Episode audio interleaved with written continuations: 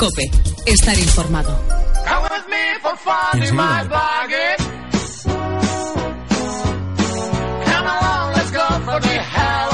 Aquí comienza Auto FM.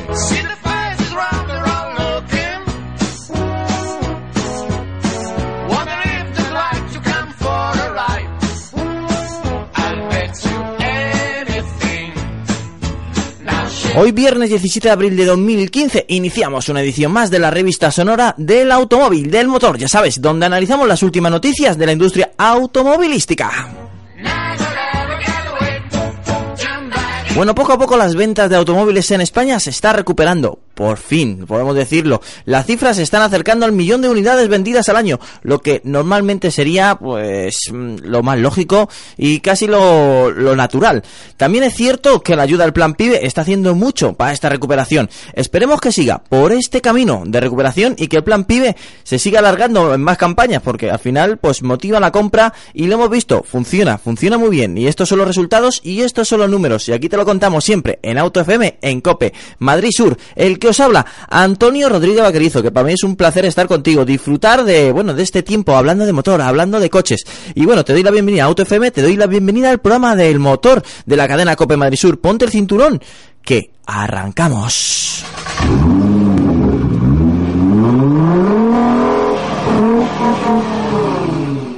Bueno, y en el estudio me acompaña Álvaro Turiel, bienvenido Álvaro. Hola, buenas tardes. A Juan Ávila, bienvenido. Hola, buenas tardes. Y Alejandro Arostegui. Hola, buenas a todos. Bueno, con este equipo de gala iniciamos en la sección que más te gusta. Ya sabes, las noticias de la semana. Y comenzamos con un nuevo récord para el Audi Sport 4 en una subasta. Esa subasta de clásicos eh, que cada día nos sorprenden más. ¿Por qué? Porque dan unos precios que, bueno, de locura.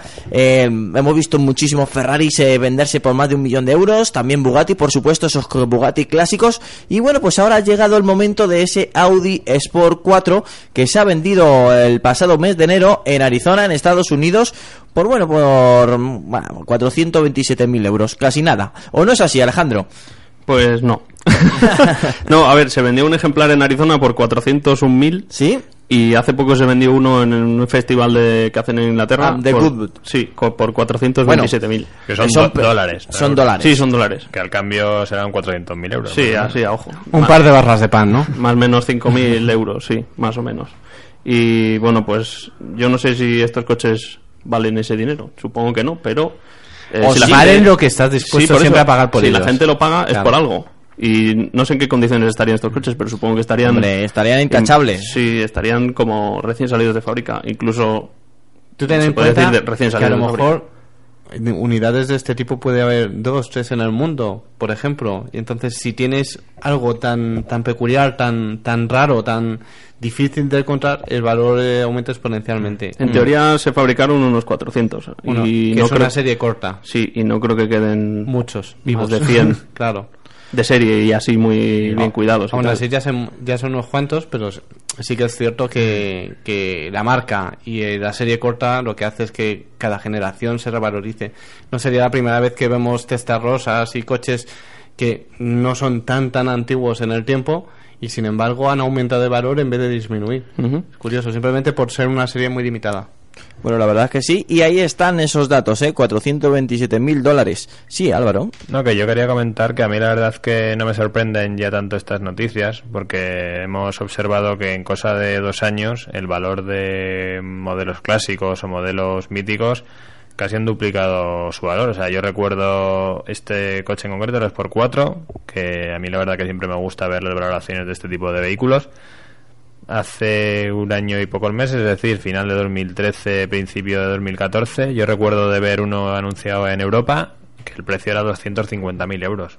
Lógicamente, no estaba en un estado de colección como posiblemente estén estos que salen a subasta, pero que si nos damos cuenta, 250.000 euros hace un año y ahora nos vamos casi a, a 150.000 euros más.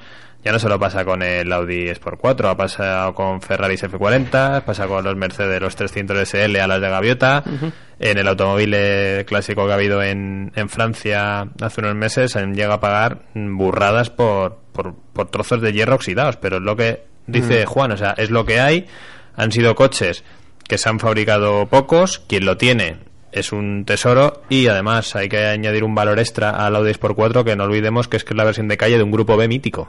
Hmm. Entonces, Hace mucho también. lógicamente Sí, todo hace. deportiva. Y también hay que añadir otra cosa, esto no va a un público generalista, Hmm. va a gente que de verdad tiene ese dinero para pagarlo, que de verdad quiere ese coche y posiblemente no solo tenga este coche en el garaje, sino tenga otros más especiales Eh, y por eso Eso es. se van a, a subastas. Pero ya, yo mi opinión es que esto va a seguir subiendo. Al fin y al cabo, esto son joyas, son piezas de colección. Y yo, respecto a lo que ha dicho Alejandro, eh, de 400 unidades yo había oído 200 de este en concreto, pero no sé si a lo mejor el dato, no sé cuál es el correcto. Yo siempre había leído que había habido 200 del Sport Era 4. obligatorio vender al menos 200, Claro. pero luego se fabricaron algunas más. Ya le digo, yo había siempre Sí, había era oído eso, para- pero que, Espera, a ver si encuentro la cifra exacta. Y yo como dato anecdótico, el, el ex rey Juan Carlos I, nuestro ex rey de España, tuvo uno en su día, matrícula Palma de Mallorca, creo recordar, blanco, que lo que yo no sé dónde está ese coche, yo creo que se quedó en España, pero, Es posible. pero no sabemos si está aquí o está en el resto de Europa, pero bueno, está a modo anecdótico. Bueno, la verdad es que es un coche que llama la atención, es un coche que ha hecho mucha historia y es normal también que consiga esos precios en la subasta. Bueno, nosotros seguimos adelante y ahora nos vamos con la nueva Volkswagen T6. Ya sabes que eh, no hace mucho ha presentado oficialmente la nueva generación de Transporter, la Caravelle, la Multivan y la California. Si bien no es un modelo totalmente nuevo, esta gama T6 recibe importantes modificaciones que lo colocan en una posición más que interesante ante la competencia. Bueno, la Volkswagen T6 siempre ha sido una referencia, la, bueno, la serie T de Volkswagen, pues eh, un giro más de, de las furgonetas más famosas con el logotipo de Volkswagen. Sí, llevan más de 60 años con, con esta gama de furgonetas y bueno, respecto a esta nueva generación del T6, mm, yo casi, a ver, es una nueva generación, pero casi es un restyling del restyling de la anterior T5, porque realmente no ha cambiado muchísimo a nivel a nivel diseño exterior. Sí que en la parte delantera encontramos una parrilla algo más moderna, unos faros diferentes.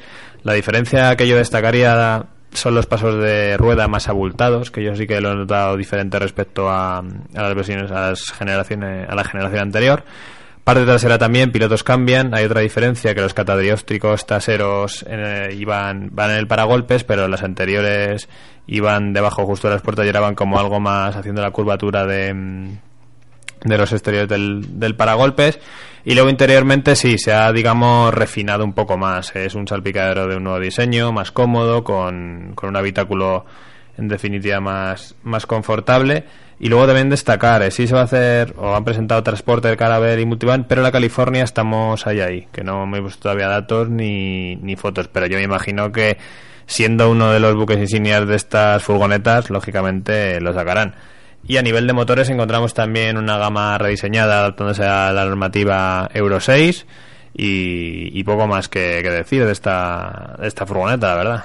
Ya, a mí me eh, corre siempre curiosidad saber si, si se ha vendido mucho o poco regular eh, esta furgoneta en España, porque lo cierto es que la ves, yo me acuerdo de verla en un salón de automóvil en, en plan la versión que tenían para camping, que se elevaba el techo, se Sí, la de Westfalia. Eso es. Y mm, siempre me he preguntado por qué se veía realmente tan poco, o sea, es como si no, en comparación con, con, con otras dentro del grupo Volkswagen, como por ejemplo la, la Sedan, ¿no? Es la, la Mm. gran tota que la tenían como más para público de masas, o por, por lo menos como la monovolumen de masas. Mm. En el caso de la Caravelle, la California y demás, siempre ha estado un poco ahí como... Yo fíjate que creo que es porque se sigue viendo todavía, bueno, ya no tanto, pero se- a ver, no deja de ser una furgoneta. O sea, realmente de deriva de la Transporter. Entonces yo creo que la gente todavía tiene ese cierto complejo de decir, joder, es que voy en una furgoneta, Sí. pero cuando luego se montan en estas versiones tan refinadas, como es en caso de aquí, pues, Caravelle o Multivan, o en el caso de Mercedes con la Albiano, Hmm. la gente hablando claro flipa y dice, joder, vaya pedazo de vehículo y la cantidad de posibilidades que tiene antes que un, un Saran o antes que una Alhambra, o sea, que la Sí, verdad sí. que... Pero yo creo que la gente sigue teniendo ahí ese... Porque es la más parecida quizá al concepto de furgoneta Claro, en vez del monovolumen. exactamente. Lo que más... Ya nos acompaña Pablo García de Autofácil y bueno, es una persona que hace no hace unos meses probó un- una, un- una furgoneta de Volkswagen que me acuerdo yo que era muy curiosa y por lo menos conoce la bondad de, de este tipo de vehículos comerciales. Todos nos acordamos, ¿verdad? Sí, bueno, era la buenas tardes a todos. La, la Outdoor Edition, que fue la de las últimas eh, series de, de antes de recibir el restyling, sigue a la venta. Y bueno, comentáis que por qué no se ha vendido más. Yo creo que principalmente por el elevado precio. O sea, es una furgoneta o un vehículo que el Outdoor Edition supuestamente es la versión más económica y arranca en 39.000 euros, creo que sin, sin IVA, o sea, si lo matriculas como empresa. O sea, es un vehículo que arranca en cuarenta y tantos mil euros. Con cuarenta y tantos mil euros eh, tenemos un Saran eh, full equip, no con la misma capacidad que, el, que la Volkswagen, que la T5, o bueno, la California o la Multivan o como la queráis llamar en este caso, pero bueno, eh, un ahorro bastante considerable. Si nos vamos a la versión California, pues eh, nos, tenemos que empezar a hablar de precios por encima de los 50.000 euros. Entonces, eh, el rollo hippie, el rollo me voy al campo y no pago hotel en este tipo de vehículos, claro, es que estamos pagando bastante más o algo más que, que por una autocaravana. Entonces, eh, yo creo que es el vehículo pijo de, de Volkswagen, aunque ellos lo, lo quieran vender como, Como hippie, como hippie sí. o como la gente lo ve como furgoneta, o sea, al final el elevado precio. Yo creo que la mayoría de la gente o muchos de los que se compran monovolúmenes hoy en día es como la referencia. Lo que pasa es que cuando miras los precios y ves que arranca a partir de 40.000 euros, pues Da miedo. un poco las ganas. Yo creo que es principalmente por eso. Como dice Álvaro, son vehículos eh, perfectamente utilizables a diario, eh, a excepción del tamaño. Y luego, bueno, pues aparte con motores diésel en este caso que funcionan muy bien, que gastan poco y el comportamiento es, es brutal. La versión que tuve yo, que habéis estado comentando, era la Volkswagen que lleva tracción a las cuatro ruedas elevado de suspensión con una preparación austríaca que bueno eran 64.000 euros lo que costaba y para el tamaño que tenía, la altura y demás, eh, era impresionante el comportamiento en carretera. O sea, son vehículos que están bien hechos y que, y que bueno, eh, yo creo que cuesta cada euro que, que pagas por ellos. O sea que. La verdad es que sí, y es un coche muy a tener en cuenta si te llega el presupuesto, claro. Principalmente si te llega el presupuesto. Sí. Bueno, seguimos adelante y vamos a dar un aviso a todos estos oyentes que están escuchando y eh, sobre todo porque, atención, si te han quitado el tapón de gasolina, posiblemente te roben el coche. Y es así de como suena, ¿eh? Bueno, eh, hay una campaña ahora mismo de la policía en el caso de que te hayan robado el coche, eh, digo, te hayan robado la- el tapón de la gasolina, eh, pues eh, hay una mafia que están robando este tipo de, accesorios en el vehículo que dan acceso al final pues, para repostar. ¿Por qué? Porque muchos de esos coches lo utilizamos nosotros la llave para abrir el tapón y pues al- lo calcan la, la figura de la llave para luego abrir el vehículo y que sea mucho más fácil pues eh, a hurgar dentro de él o simplemente ya directamente llevárselo. Con lo cual, si te han robado el, el tapón de la gasolina, no pienses que te han querido robar la gasolina, que gran casi el 90% no es el motivo, sino simplemente porque posiblemente vaya a andar alguien detrás de tu coche. Con lo cual, recomendación de Auto FM, recomendación de Cope Madrid Sur, cambiar la cerradura. Ya lo sabéis, si has tenido este problema o lo vas a tener, cuidado, ¿eh? Te lo estamos avisando. La verdad es que nos ha llegado el aviso y, y se lo estamos comentando a todo el mundo porque está habiendo muchos casos y algún oyente que otro ha padecido o algún susto. Menos mal que hoy en día la mayoría de los coches vienen ya con, con la apertura remota, que va con el propio cierre centralizado. O sea, ya lo de la cerradura, eh, hay muy pocos coches en el mercado que, que lleven eso. Y bueno, es un, un punto a favor sobre todo por, por evitar lo que estás comentando, pues que Sí. te hagan la copia de la cerradura y te roben el coche. En los modelos con 5, 6 años, 10 años sí que suelen llevar la cerradura y bueno, pues hay que tener cuidado. Si te roban el tapón, pues que sepas que en un par de días te puedes aparecer el coche. Bueno, pues ya lo sabéis, lo, lo hemos avisado, ¿eh? No, no digas que, que te sorprendes. Esperemos que no, no lo sufras. eh, la verdad es que os- si lo conocéis a algún conocido, se lo avisáis y que corra directamente a cambiar los bombines de cerradura. Y seguimos adelante y nos vamos con un contacto que hemos tenido esta semana. Hemos conocido el nuevo Hyundai i30 y la verdad es que parece ser que gusta, ha gustado bastante, sobre todo porque aplicando los descuentos vigentes casi se puede reducir eh, la tarifa en casi 7.000 euros. Pero bueno, ahí estuvo nuestro compañero Álvaro conociéndolo de cerca este nuevo, bueno, nuevo, nuevo, renovado vehículo. Sí, pues así, así es, Antonio. Estuvimos eh, la semana, esta semana probando la, la gama i30. ¿Mm? Eh, uno de los que más probamos fue el i30 Turbo. Es una nueva versión que, que recibe este, este modelo. Y bueno, también destacar que, que los el i30 es un modelo a destacar en, en Hyundai porque es el segundo más vendido en, en, en- en la marca, ¿no? Sí que el diseño exterior, pues bueno, hay pequeños retoques, como por ejemplo la parrilla hexagonal, hay una gama de colores más amplia, con faros eh, elipsodiales, la opción de incluir llantas en 17 pulgadas. Se ha incluido a nivel mecánico una caja automática de, de 7 velocidades y también destacar que el 1600 CRDI, el 136, al estar por debajo de emisiones no pagan impuesto de matriculación, por tanto, pues bueno, son datos a, a destacar. Luego, como, como comentaba a nivel exterior, a nivel interior pues aparecen también nuevos diseños en, en la tapicería y bueno, pues sigue con los cuatro acabados, el Essence, el Class, el Tecno y el, el Style. Y respecto al precio, pues la versión más básica partiría de 17.000 euros con el acabado Essence y ya la versión más alta nos iríamos a 27.925 del Style. Diferencias respecto a la versión Anterior. de- no, hablamos de tres puertas Sí. y luego va a haber una Station Wagon que esa vendrá, vendrá en un par de meses. Ahí se elevará el coste en 1.200 euros y luego la diferencia con el tres puertas será de, de 200, 200 euros.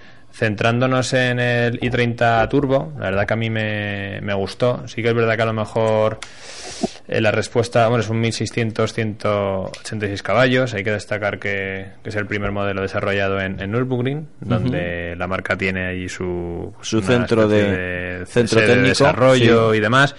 Y bueno, pues mm, los detalles, pues una parrilla escurecida, pues eh, el pomo de la palanca de cambios, digamos, donde va a ser friada las marchas en rojo, llantas en 18, mejoras en los frenos, mejoras en la suspensión y pues una doble salida de escape, asientos bicolor, pedales de aluminio, o sea, detalles que, que denotan que estamos ante esta, ante esta versión. Y muy importante, en el cuadro lleva temperatura de aceite, que es algo que se agradece, la verdad, que en este tipo de, versiones, sí. sí. Luego, pues bueno, eh, tiene una aceleración de 0 a 100 en 8 segundos, cambio manual, 6 velocidades y partiría de 25.500 euros. Y luego en opciones sería navegador y techo panorámico. Comportamiento, a nivel de chasis me gustó, me gustó bastante, la verdad. Motor sí que mm, me esperaba una respuesta a lo mejor algo más de, de inmediatez, o sea, algo más de patada. O sea, lo vi desde mi punto de, de vista ya. Mm, lógicamente esto, bueno, pues es subjetivo. Lo vi algo progresivo. Esperaba más garra en este tipo de, de modelo, pero bueno, ya te digo, a nivel chasis, a nivel suspensiones, frenada. Además estuvimos en el centro rack probando diferentes actividades con es- pruebas como esquivas y demás, o sea que Sí. ahí la verdad que el comportamiento era bastante, vamos, pasó el, el aprobado. Y luego también conocimos el, el i20 Coupé, que bueno, pues el diseño la verdad que es muy, muy bonito porque tiene unas aletas bastante marcadas, entonces es como se dice a lo mejor coloquial o vulgarmente es así bajito y gordo, ¿no? Porque Sí. también se la carrocería se rebaja en 25, 25 milímetros y bueno, sigue la línea en la parrilla delantera de diseño de, de- de los nuevos modelos de Hyundai, lo que pasa que en este caso es la hexagonal pero es invertida y bueno, pues luego tiene los sentinelas enmarcados en los parachoques, faros y demás. Y la verdad que el coche va muy bien, es muy juguetón, por así decirlo, y sobre todo eso, que tiene una línea tiene una línea muy muy divertida. Aquí Pues, encontramos los acabados Classic sí. Tecno y motores pues un 1285, un 1400 de 100 y luego un 1400 CRDI y partiría la versión más barata de 15.750 euros. Pues ya lo sabéis, eh, este es nuestro punto de vista eh, directamente desde el Hyundai i30 y el Hyundai i20. Con lo cual, pues eh, la verdad es que está curiosamente y muy bien realizado. ¿eh? Nos seguimos adelante y nos vamos ahora con el nuevo SEAT Alhambra 2015. Al igual que ocurrió con el Saran hace unas semanas, el SEAT Alhambra se ha actualizado introduciendo ligeros cambios estéticos. Una gama de motores actualizada y bueno, eh, superar eh, la normativa anticontaminación del Euro 6. Al final es lo que han buscado en esta renovación del SEAT Alhambra 2015. Exteriormente el nuevo SEAT Alhambra, bueno, lo reconocerás por los nuevos paragolpes, la parrilla algo más alargada y la nueva estructura eh, interior de faros principales. Bueno, SEAT aprovecha esta, esta actualización para introducir un nuevo logotipo de la marca, una paleta de colores más acorde a los gustos de hoy en día y una renovada familia de llantas y aleaciones de tapacubos. ¿Qué opináis de este nuevo SEAT Alhambra? Pablo, tú que le has echado el ojo. Pues bueno, eh, es un vehículo que de los monovolúmenes, eh, de lo mejorcito que nos podemos encontrar. Aparte, bueno, dentro del, del grupo BAG eh, tendríamos el gemelo que sería el Saran y tenemos prácticamente el mismo coche, por no decir el mismo idéntico, a excepción de bueno pues algún diseño de faros y demás, algo más barato. Eh, este coche es un joint venture, antiguamente se compartía plataforma y diseño con el Ford Galaxy, el Saran y el, y el Alhambra, y ahí sí que en esa época había un poquito más de, de diferencias, pues bueno, algún plásticos, así que se veía un poco la, la calidad, en, en el caso del Alhambra, pues bueno, el Saran era un poquito superior. En esta nueva generación es prácticamente el mismo coche, con las mismas especificaciones, eh, mismo equipamiento, con suspensión pilotada puede llevar, con ayudas a la conducción, con sistemas multimedia y demás. Entonces, bueno, me parece un coche muy interesante y a la hora de conducir, pues bueno, con consumos muy bajos, con un comportamiento muy bueno, muy buen espacio interior y bueno, pues luego con, con equipamiento, como digo, a la altura de, de los coches modernos que nos podemos encontrar hoy en día. O sea que un, un producto muy interesante. Quería decir una cosa y es que no sé si os acordáis de la versión anterior que estuvo en el mercado muchísimos años y, y una de las curiosidades que tuvo siempre este monovolumen era que a pesar de arrastrar el diseño mm, con ligeras eh, actualizaciones, pero muy ligeras durante muchísimos años, se vendía al nivel de otras de recién salidas eh, al mercado, ¿no? Entonces, seguramente con, con la Alhambra y con la Sharan veremos el mismo comportamiento de Volkswagen durante todos estos años. Los retoques siempre van a ser muy ligeros porque la, se- la experiencia les ha demostrado que sin gastarse apenas dinero de dise- en diseño y de Mm. nuevas incorporaciones, de eh, nuevo equipamiento y demás, ha, mantenido unas ventas excepcionales, o sea, compitiendo con productos que salían hacía muy poco y, eh, y cuando la- el monovolumen arrastraba muchísimos años ya de diseño. O sea, se ha mantenido hasta que sacaron esta nueva versión, eh, se mantuvo durante muchos años peleando con, con los top 5. Yo creo que SEAT tiene que aprovechar el tirón que le está dando el León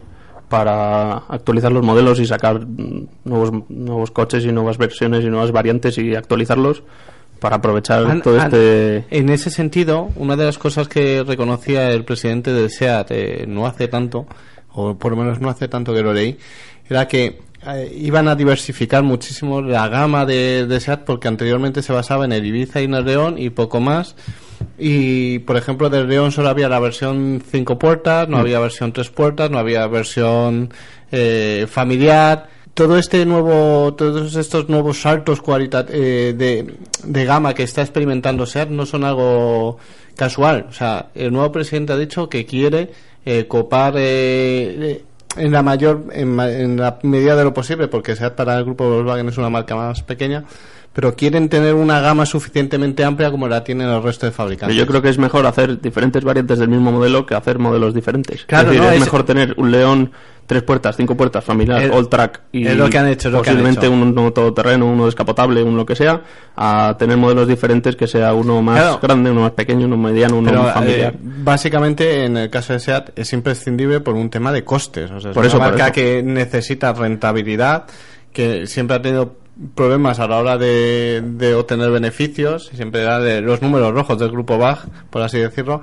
y, y toda esta estrategia va encaminada a decir, bueno, somos una marca relativamente pequeña dentro del grupo, pues lo que vamos a hacer es con tres, cuatro modelos, cubrir la mayor cantidad posible de, de necesidades del cliente. Entonces, eh, saltan muchas versiones. El, el todoterreno está aprobado ya. Ujú. Llegará en 2016 si nada se, si nada se Bueno, no. Llegará en 2016. Sí. Ya vimos, a ver, a ver, eh, vimos en el salón de la automovilidad, además, el diseño que diferirá poco de lo que vimos allí, con lo cual tiene bastante buena pinta. Y, y lo único que creo que yo echaría ahora en falta sería eh, el tema de una berlina que le diera empaque a la marca. Ya, Pero, como no- se venden menos que Claro. los todoterrenos y demás, pues Tendrán que centrarse en lo que venden, claro.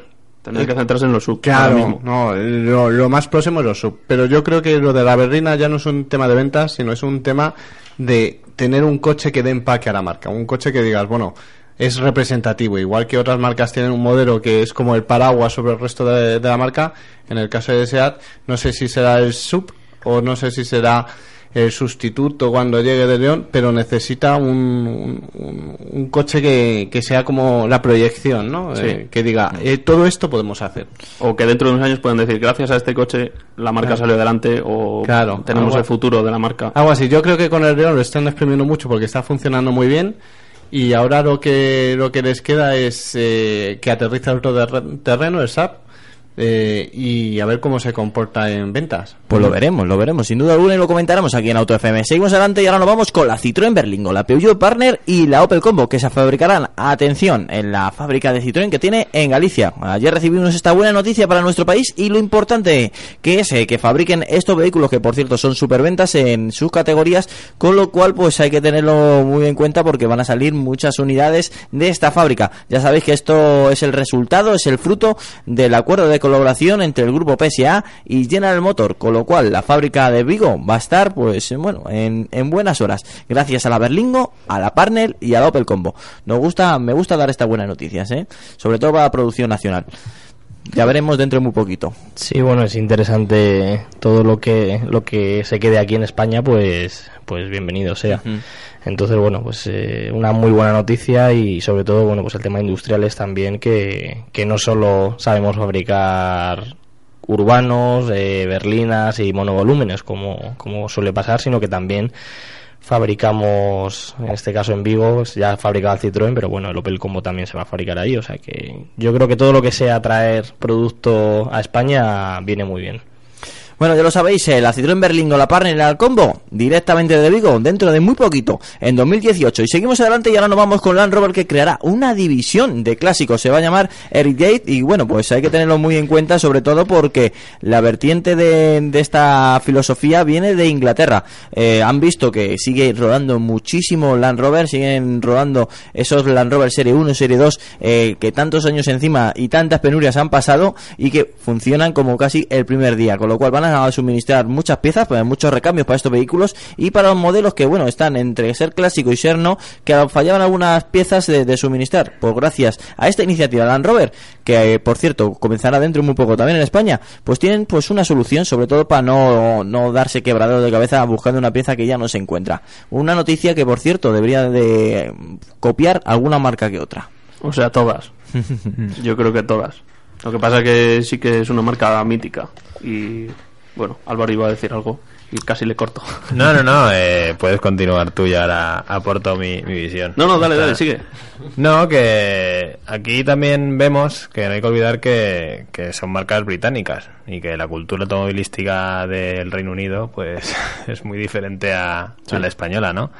Entonces, pues aquí es donde se ve que aprecian sus productos, eh, lo nacional y, y luchan para que eso perdure y, y que puedan seguir por la, por la carretera. Como decía Antonio, hay muchos Land Rover Serie 1, Serie 2, luego ya llegó el, el Defender, pero claro, tampoco nos tenemos que olvidar del Range Rover, no nos tenemos que olvidar del Discovery, o sea, son modelos que han sido muy, muy importantes para, para esta marca. También la tiene Jaguar. Luego también mm, marcas alemanas como BMW tiene la división Classic, pero no a lo mejor a nivel de, mm, del tema de suministrar las piezas y demás pero sí que por lo menos pues le dan esa, esa importancia como, como Land Rover le ha dado un, un plus más. Por tanto, a mí estas noticias sí me alegran porque pues en un futuro posiblemente cuando comentamos la noticia del Audi 10x4, joder, ¿cómo es posible que esto se alcance en estos precios? Pues gracias a estas divisiones posiblemente esos modelos pues puedan aumentar su valor y sobre todo estén cuidados y estén en un estado como si hubieran salido de, de la fábrica. Esto puede tener algo que ver con Tata, puede ser una decisión de Tata. De decir, pues ahora, como están Hombre. empujando mucho las marcas, yo creo que. Puede ser, puede ser. que lo han hecho O- con Jaguar. o- bueno, el beneplácito lo ha tenido que dar. Es decir, Sí, Sí. no sé si directamente ha dicho una nueva idea de Tata o estaba ahí en el cajón porque o, eh, antiguamente no lo habían dejado. pero bueno, igual yo creo que las cosas van bien y dicen, pues ahora podemos aprovechar y, y bonificar a nuestros clientes más antiguos. Mm. No, y sobre todo, claro, que ya no va a ser el suministro de, de piezas, ¿no? Pues Porque van a ser posibles restauraciones, Mm. van Sí, a hay ser cursos, cursos reparaciones. de conducción también. y- Claro, que quieras que no, pues todo esto ayuda para aquellas personas que pues estén un poco perdidas a la de restaurar un vehículo. A ver, mm, no será barato, ¿vale? Porque eso también hay que tenerlo en cuenta. O sea, no es lo mismo que te haga una restauración mm, un taller pues poco conocido, a lo mejor te la haga la propia Land Rover. Se me imagino que se incluirá un par de ceros en, en la factura Sí. total. Pero sabes que tienes esa garantía de que el coche te va a quedar recién salido de, fábrica. Bueno, pues eh, muy buena iniciativa la que nos trae Land Rover. Y seguimos adelante y ahora nos vamos con Porsche, que se plantea un Boxster Spider GT4. Tras la presentación del Porsche Boxster Spider en el Salón del Automóvil de Nueva York, el fabricante alemán se está planteando ofrecer una variante GT4. Casualmente después del Cayman GT4. Bueno, muchas de las piezas seguro, seguro que veremos si lo hacen, si finalmente lo hacen en este Spider GT4. Yo Hombre, yo ahora mismo lo firmaba, ¿eh? Bueno, el, el Buster Spider ya monta el mismo 3.8, el motor de 6 cilindros que lleva el, el Cayman GT4, pero con 10 caballos menos. Ya veremos eh, la evolución de, bueno, de este posible Buster Spider GT4. Yo hay una cosa que no entiendo, es por qué le quitan 10 caballos al motor. Sé que tiene que ser, digamos, inferior al Cayman, pero mm, es el mismo motor. No sé por qué. Es eh, política de marca. Sí, Es sí, decir, no. A ver, sí, sí entiendo por qué lo hacen, pero no deberían. La cuestión es la siguiente. ¿Tú qué fabricarías? ¿Dos motores? ¿O fabricarías un motor y a las versiones más básicas le restarías potencia a través de la Es electrónica? que un Boxster GT4 no es una versión básica. Tiene Ya, que bueno. ser lo más radical y lo más Claro, pero como te potente metes posible. en una especie como de canibalización entre modelos, Ya. de que, claro, eh, con el Cayman las versiones más lustrosas, más deportivas, canibalizan seguramente a las versiones de acceso o de gama media de 911. Entonces, en ese juego tienen que andar con mucho cuidado. Y el detalle es lo de menos, porque 10 caballos No, ¿qué lo vas a ya- pero ya- pero ya es se- la, la cosa de decir, está justo un escalón por debajo. Ya, pero como es diferente porque es descapotable o es Spider, pues no sé, debería tener, vamos, pienso yo. ¿Explicación deportiva o mecánica? No sé yo hasta qué punto. Yo creo que es más un- bien una cuestión de decir, está un poquito por... De todas formas dices 10 caballos, pero hay modelos que cambian de una generación a otra y la potencia sube 3 o 4 y da Sí, pero a, a lo mejor es más... un- ahí ya no importa más el ca- eh, tanto el caballaje, sino el setup del motor, el setup de la, la caja de cambio, suspensiones y Sí, demás. sí, Entonces, aparte, aparte. Claro, todo eso hace que a lo mejor el paso por curva, en vez de ir a 100, vayas a 120 y los caballos no se noten mucho, pero el paso por curva es más elevado. No sé yo hasta qué punto en esto pues habrá algo de este en este sentido, pero Porsche es especialista en, en hacer estas cosas. Eh, recordemos que llevamos casi 15 años esperando un Cayman con un motor que corra y por fin Sí. hace que, un mes eh, han presentado el GT4 con el motor del 911. O El no nos olvidemos que eh, Porsche siempre ha tenido a sus modelos como por así decirlo, exclusivo y, y que, entre, y que entre ellos no se canibalicen. En este caso, bueno, eh, comentáis que el Cayman y el Boxster hay una diferencia de 10 caballos a favor del Cayman. Mm, Sí, es el mismo motor, mm, podía dar los mismos caballos perfectamente. En las versiones eh, S también pasa exactamente lo mismo, o sea, hay una diferencia siempre de 10 hay- caballos. Pues bueno, pues por dar un poco toque de exclusividad al Cayman, puesto que es menos exclusivo que el Boxster, por no ser descapotable, pues bueno, no te llevas un descapotable, pero te lleva 10 caballos más. Eh, ha pasado siempre lo mismo, lo que os digo con el Cayman, siempre ha estado un coche, ha sido un coche inframotorizado, ahora por fin ya parece que no es, Es- que vaya a correr más o que dé sensaciones, porque el coche ya el S o el GTS son aparatos en condiciones, pero han tenido como el miedo de decir no le vamos a mover un motor más grande porque es que si no nos comemos los 911 con Claro. patatas. Y ahí, ahí es donde voy yo, cuando, cuando dices los 9-11 nos los comemos. ¿Qué sucede?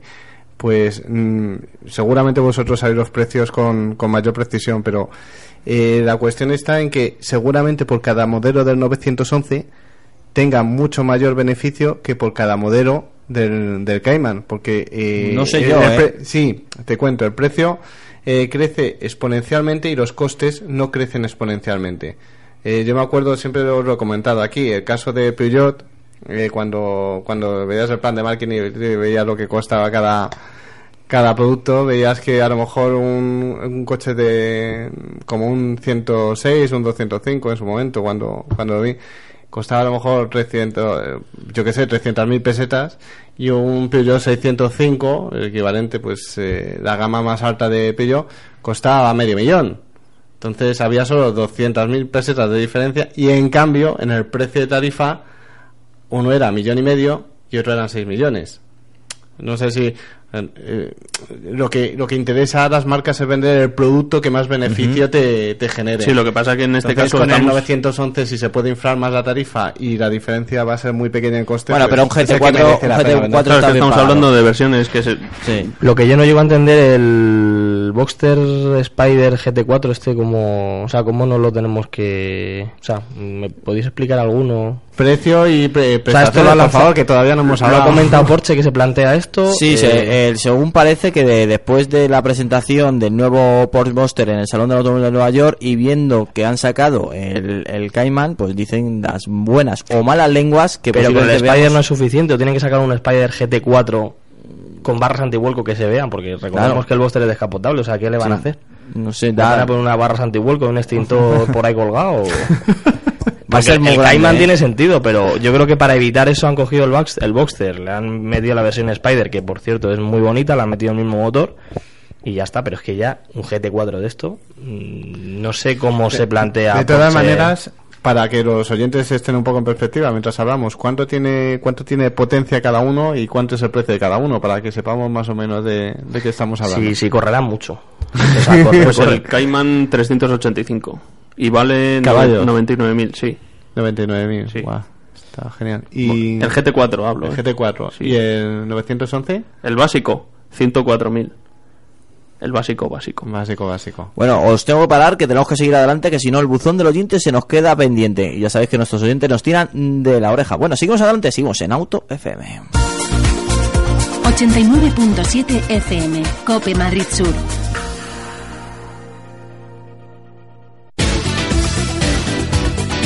Danos tu opinión. autofm arroba copemadridsur.es Bueno, esta semana hemos seleccionado el email de Manuel, eh, bueno, que nos dice que le llaman Manolo, como dice que le, bueno, al final nos, casi nos trata como familia, nos ha dicho que le llaman Manolo, pues bueno, encantado, ¿eh, Manolo? Es de la localidad madrileña de Fuenlabrada y nos pregunta sobre el Alfa Romeo Mito, en especial por el Mito con el motor JDD 1600, eh, 120 caballos. Y nos regaña porque no hablamos mucho de esta marca italiana. Bueno, pues la verdad es que sí, tiene razón. Eh, bueno, pues nos pregunta sobre todo que, qué opinamos de este vehículo, que lo estaban mirando y que bueno, que si se lo recomendamos y no.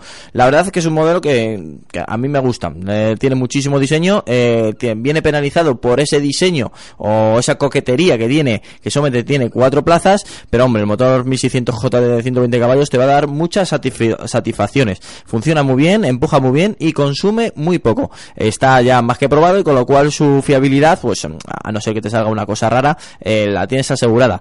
El, el co- sobrecoste de comprarte un Alfa Romeo a un, un grande punto, que al final es una es el chasis evolucionado de este vehículo, pues eh, lo puedes decir tu cartera, tus gustos y bueno, y por tener un coche más chic que, que un grande punto, que un Fiat grande punto. Eh, yo te lo recomiendo, pero ahora, claro, ahora abro también la, la mesa y el micrófono de nuestros especialistas. ¿Quién quiere comenzar, chicos? Pues yo mismo. A ver, si ha elegido ya Alfa Romeo y este modelo, pues que se vaya por este modelo y motorización. Hay que preguntar un poco de siempre. Mm, Diésel, gasolina, va a hacer muchos kilómetros, pero vamos, si ya ha elegido el modelo y ha elegido la motorización, me imagino que lo tendrá estudiado. Respecto al coche o a la marca en general, pues me recuerda que es una marca especial y son coches que te tienen que, que gustar, lógicamente. Por tanto, si lo he decidido yo, le doy El diseño es precioso, ¿eh? El diseño le es muy doy el, el ok y ahí vamos. El diseño a mí personalmente me gusta y sobre todo que es diferente a, lo mejor al resto de, Sí. de competidores. Yo creo que es lo que le hace lo que le hace especial a, este coche. Por es como un mini deportivo, ¿verdad? Tiene un aspecto como Sí, a ver, no hay que olvidar que, que Alfa Romeo siempre, bueno, es cuore deportivo. ADN. O sea, el ADN de Alfa. Romeo es deportivo, eso Por tanto, eh, si lo que busca eso es un coche pues eso, con un cierto toque diferente y deportivo, pues lógicamente es tu coche. Vuelvo a insistir, si ya ha elegido Alfa Romeo es porque le gusta esta marca. Eh, parto de la misma idea que Álvaro, o sea, para mm, eh, Alfa Romeo lo que tiene es que eh, el cliente suele ser muy muy apasionado de la marca, ¿no? Eh, suele generar además una No se apasiona, tiene que ser que nos ha hecho la bronca, ¿eh? Pero, a ver, yo eh, respecto a lo de diésel gasolina, siempre digo a, lo- a todos lo mismo, que miren eh, si el recorrido es interurbano o es por ciudad. Si es por ciudad, huiría en la mayor, en la medida de lo posible de los diésel modernos, porque el filtro de partículas le va a dar mucha guerra. Si sus trayectos son interurbanos o por el extrarradio, adelante con él. El diseño es algo muy particular, pero yo, yo creo que es muy difícil que te encuentres a alguien que diga que el diseño de este coche no es realmente bonito. Es además, mm, se ven pocos, con lo cual tienes la ventaja de que no es algo que, que, que vayan a ver muy a menudo. Cuando ven tu coche, más de uno girará, girará la cabeza. Y respecto a la fiabilidad, Pues bueno, mm, ya es que tampoco me gustaría decir de esto porque esto es como todo. Estudio hay para uno que te de la razón y otro para que te de- lleve la Bueno, pero este motor JD está más que probado y no solamente lo equipa Alfa Romeo, lo hemos visto en otros vehículos de otra marca y están saliendo francamente buenos, ¿eh? En todo caso, si es posible, eh, muchas veces las marcas ofrecen eh, ampliar eh, el tema de, de la, Garantía. de la garantía. En este caso, yo particularmente sí que creo que, que debería hacerlo. Más eh, un tema de diésel, Sí. estructuras de turbo y demás. ¿Algún indicativo, Pablo? Pues a no ser que le guste el diseño y el motor, mm, me parece buena compra. Por el resto, pues bueno, mm, no está mal, pero bueno, es un coche con casi 8 años, entonces eh, se Sí, pero se mantiene actual, ¿eh? No, no ha envejecido mucho en diseño. Hombre, sí, pero No ya- es de esos casos que veas que dices, bueno, salió muy resultón y después a los tres años ya No, porque los italianos en eso pues eh, revolucionan los diseños cuando salen, pero me refiero a que bueno, pues eh, ya cualquier vehículo de la competencia le da mil vueltas en equipamiento, en seguridad, Dar- en comportamiento. daré una alternativa, una alternativa para que Pues ideas. por ese precio, un Volkswagen Polo incluso. Un Polo, un, un Ford Un Fiesta. Fiesta, sí.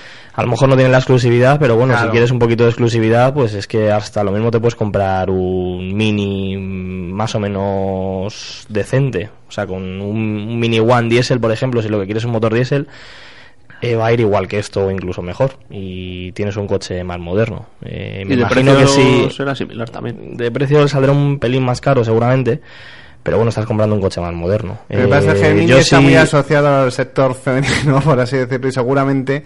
Aquí tenemos un ejemplo. Ah, no, que yo- Pablo no. yo tengo un Mini y no soy... Ah, ah, eh, espera, llamar grúa, llamar grúa, que vamos a sacar la pata en directo. No, el tema es que si ha decidido que sea un Alfa Romeo es porque porque quiere que sea un Alfa Romeo. Seguramente Pero- haya tenido otro antes. Pero Pablo no cuenta, ¿eh? que Pablo era muy apasionado de los minis. Hay que recordar que Y es muy varonil. Soy muy varonil. Bueno, seguimos adelante de estos Auto FM, esto es Cope Madrid Sur, ya sabes, la noticia del motor con una sonrisa siempre, la revista sonora del automóvil.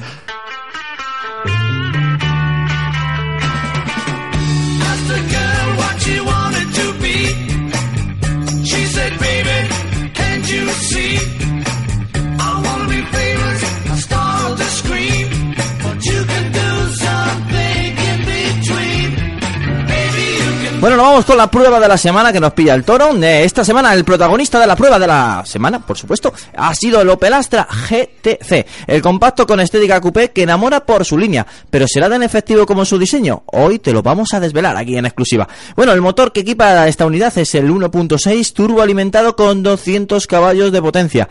Este Astra GTC turbo de 200 caballos tiene un precio muy competitivo, que no llega a los 25.000 euros, con equipamiento muy completo, por cierto, sobre todo de seguridad. eh, nos ha el, el interior. Eh, a lo mejor el navegador es un poco complejo y tienes que estar más tiempo que, que otros navegadores de otras marcas, pero bueno, ya cuando te lo sabes y, y ya es retoqueteado, haces con él y es intuitivo, pero sabiéndolo, ¿eh? Sabiéndolo y conociéndolo. Puedes eh, disfrutar mucho el volante, tiene un rendimiento muy bueno y su comportamiento puede decirse y se dice que es intachable. La suspensión adaptativa con sus chasis activos hace que tengamos uno de los compactos con toque deportivo más refinado del mercado. Eso sí, se nota que pesa un poco más que el resto, con lo cual, pues alguna inercia que otra nos aparece en alguna curva cuando no nos esperamos. Eh, además, si nos fijamos, el eje delantero está rediseñado para completar el comportamiento dinámico de este vehículo.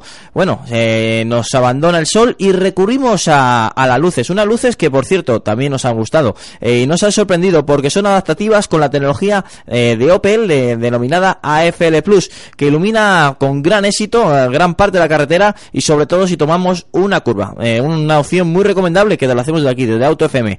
Nos ha gustado sobre todo pues el comportamiento, la estética, el interior, pero no nos ha gustado el consumo, que hemos hecho una media de 8,6 litros. Vale, de acuerdo, es un motor gasolina, es un motor 1600 turbo, es un motor de 200 caballos, pero la competencia, eh, digamos que, está casi un litro menos eh, con esta potencia, con lo cual, pues bueno, pues eh, hay que apretarle más. Por el resto del vehículo, muy recomendable. Recomendación de Auto FM, si te gusta, si quieres tener un coche, la verdad es que estéticamente muy bonito y que así que podemos decir que es el, de los compactos que marcas tradicionales, generalistas, que ha marcado el paso y, y lo podemos ver ver porque muchos de ellos eh, de otras marcas han- están detrás suya, por lo menos en líneas. Y lo, lo, lo que no nos ha gustado, como hemos dicho, el consumo y bueno, y un sobrepeso que, que posiblemente la próxima generación estoy seguro que veamos eh, quitado, pero no por eso eh, borra la, la eficacia de un chasis, por cierto, muy trabajado. ¿Queréis comentar algo de, de este Astra GTC? Pues el peso no solo repercute en el comportamiento, que sí que en marcha se nota muy pesado y eso es, eh, yo creo que de las cosas más feas que puedes hacer conduciendo un, coche, porque hay coches bastante más pesados que este, ya te digo, de todoterrenos, incluso todo caminos de lujo que pesan el doble y se le nota muchísimo menos las inercias. En este se notan bastante el peso y un poquito las inercias cuando vas un poco al límite en curva. Y aparte de lo que decía, el peso no solo repercute en el comportamiento, sino en el consumo. Lo que dices tú, el consumo de sus rivales es, está un, un litro por debajo y claro, el exceso de peso, el peso hay que moverlo, hay que mover más masa y, y repercute en eso. O sea que posiblemente si bajara de peso, pues bajaría el consumo por lo menos un litro. O sea que... De todas formas, a mí no me parece un consumo disparatado. El, el homologado son 6,6 y hacer 8 litros y pico, 8 litros y medio, no me parece para un motor de 200 Yo caballos. no me parece las tanto. condiciones de la prueba, los 8,6 han sido realizando consumos o sin ningún tipo No, no, de... eh, con, eh, Sin con- no, sin miram- conducción normal, vamos a ver. Conducción normal. Eh, lo que haría cualquier oyente eh, sin estar pensando que tienes que rellenarlo a, a la siguiente gasolinera. Hay, hay un tema que quiero recalcar y es que cuando eh, se coge un coche de pruebas, cuando se, coche- eh, se coge un coche de pruebas, eh, hay un kilometraje anterior de ese vehículo. Entonces muchas Sí. veces los motores no están mm, desapretados, por, por así decirlo, hasta que transcurre un nivel mínimo Sí, de no kilometraje. Eso es.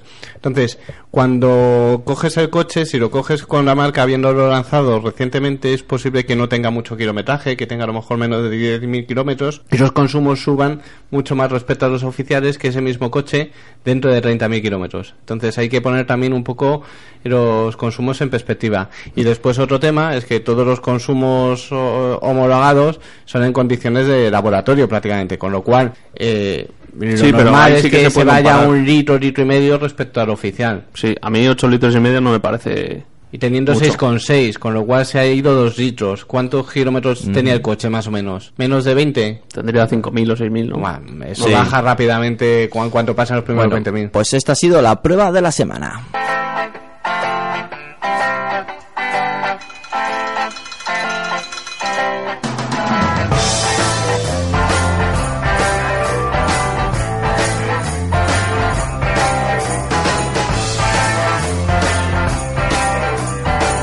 Bueno, antes de, irnos con Guillermo Alfonsín, vamos a comentar eh, pues el momento de Autofácil, lo vamos a ir el momento también de Caranteno y nos vamos a ir con Pablo García que ha venido con la lengua fuera, pero ¿por qué ha venido con la lengua fuera?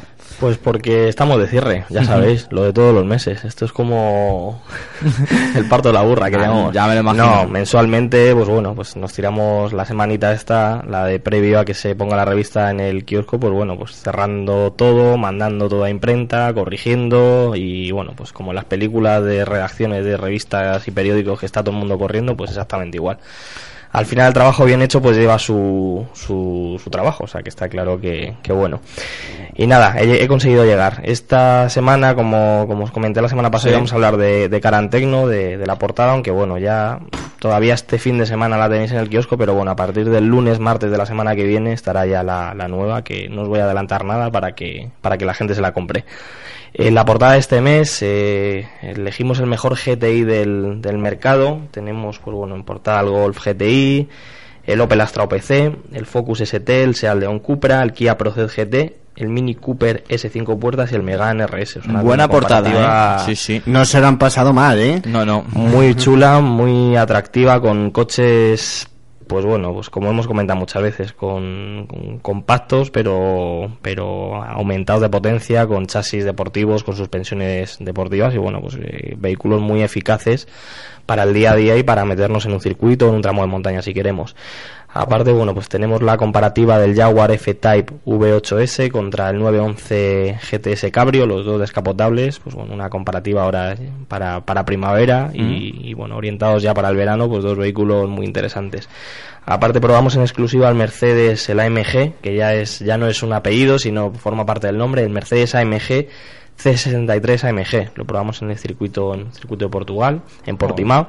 Y bueno, la verdad que, que nos ha gustado bastante y bueno, pues la prueba ha quedado, ha quedado muy chulo. Y luego, bueno, pues hablamos de las novedades de 2015, contamos en el visual el barco de Mazda, el barco que trae los Mazda desde Japón, pues contamos un poquito todos los secretos, el recorrido que hacen con una bueno. serie de fotos muy chulas y con muchos datos muy interesantes para lo- los frikis, los amantes de, Sí. de Mazda y bueno, en este caso ya no solo de Mazda sino de, de los vehículos, porque bueno, ves, se ve un poco la logística que lleva la, la marca para traerlos desde allí. Y bueno, contando un poquito también de ayer que, que hemos estado hablando A ver, lo- esto un lo, hemos, ratito. esto lo hemos contado entre bambalinas y, y digo, Pablo, esto lo tenéis que contar y él me lo había dicho también, digo, con lo cual hemos coincidido. Sí, hablando de, de logística y de, y de marcas, en diciembre lanzamos un reportaje de coches fabricados en ¿Mm? España, que os acordaréis, en las que bueno, pues Sí. contábamos todos los vehículos y hablamos de las marcas y fábricas que, que hay aquí en España. Y dimos la oportunidad a varios de nuestros lectores pues a, a visitar la fábrica. Hemos empezado ya con, con la prueba, con, la, con el tour que vamos a realizar. Ayer con Adrián Núñez de, de Sevilla. Bueno, eh, salió de Sevilla, pero es de Huelva. Eh, se vino en avión hasta Barcelona. Yo fui desde Madrid y, y fuimos a visitar la fábrica de, de Nissan, en, ahí en, en el, en la- en el puerto. No, ¿Cómo es Puerto Franco? ¿Puede ser? No. El- la zona franca, Zona franca. Me lío a veces con, con la de con la de Seat. Sí. Y nada, pues visitamos la fábrica con, con las personas de comunicación de allí, con el director de comunicación de Nissan en España y Portugal. Y bueno, pues nos estuvieron enseñando la fábrica, tanto la planta de carrocerías, donde bueno, pues los vehículos son montados y soldados, a la planta de montaje, donde se les pone todo el salpicadero, ruedas, motores y luego el centro el, el de desarrollo de Nissan, un centro europeo, hay tres solo en el mundo, uno está en Estados Unidos, en, en Europa, en Alemania creo que, que hay otro y el de Barcelona. Un centro pues bueno, bastante bastante curioso y donde bueno, pues poco puedo contar porque nos enseñaron cosas que no, no puedo ¿no? contar. en el resto de plantas sí que pudimos hacer fotos y que pudimos ver cositas y bueno, pues contar que es una planta en la que se fabrica el Nissan Pulsar, el, la Nissan NV200, la E ENV200, que es la eléctrica, el Sí. Nissan Pathfinder y el Nissan Navara. Todo en la misma cadena, o sea, es una planta muy global porque, bueno, hay que tener en cuenta que los vehículos que se fabrican allí son totalmente diferentes, no, no comparten casi nada y la fábrica en la misma línea de montaje pues van llegando era muy curioso porque llegaban las- los robots de soldadura y les llegaba un, un Nissan Pulsar que tenían que soldar y detrás iba un Nissan Navara y detrás iba una NV200 y detrás un Pathfinder y luego otro Pulsar, o sea, iban combinando y el robot y todo lo que es la, la robótica de la empresa, eh, sí, sí, o sea, complejísimo con carritos que se van moviendo de manera autónoma con, con las piezas que tienen que montar de cada coche y saben en qué momento está el coche en cada punto de la línea. Y luego, bueno, pues la de montaje exactamente igual, muy curiosa. Y la que os contaba, el centro de desarrollo este de Nissan, pues bueno, eh, ahí no nos dejaron hacer ni fotos ni vídeos. Eh, las restricciones de acceso a la gente son elevadísimas, o sea, no, no se puede entrar allí. Incluso hay gente que trabaja en la planta que no tiene acceso y gente que trabaja en el departamento que tampoco tiene acceso a, una de las zonas que, bueno, pues pedimos permiso, nos dejaron entrar, nos hicieron firmar una documentación, nos dejaron, vamos, sin cámara y sin móviles. Y bueno, pues eh, vimos la zona donde hacen pues los test de, de durabilidad de los coches, de motores, de suspensiones, bueno. con diferentes bancos a diferentes temperaturas. Y luego una sala donde tenían, tenían varios prototipos ahí aparcaditos, todos muy, muy apañados, una sala totalmente diáfana, llena de luces, que es lo único que puedo contar, y con, Sí. con cosas y novedades que, que irán llegando y que, que, bueno, veremos en nuestras carreteras.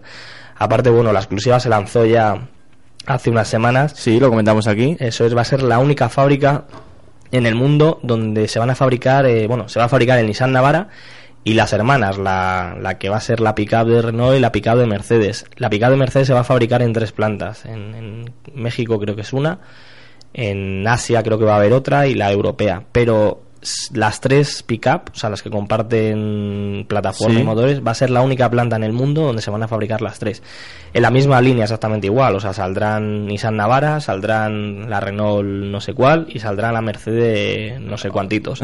las tres van a salir de, de la fábrica de Barcelona, o sea que eso ya está confirmadísimo. Y bueno, hasta ahí puedo contar. Bueno, El- estarán ilusionados.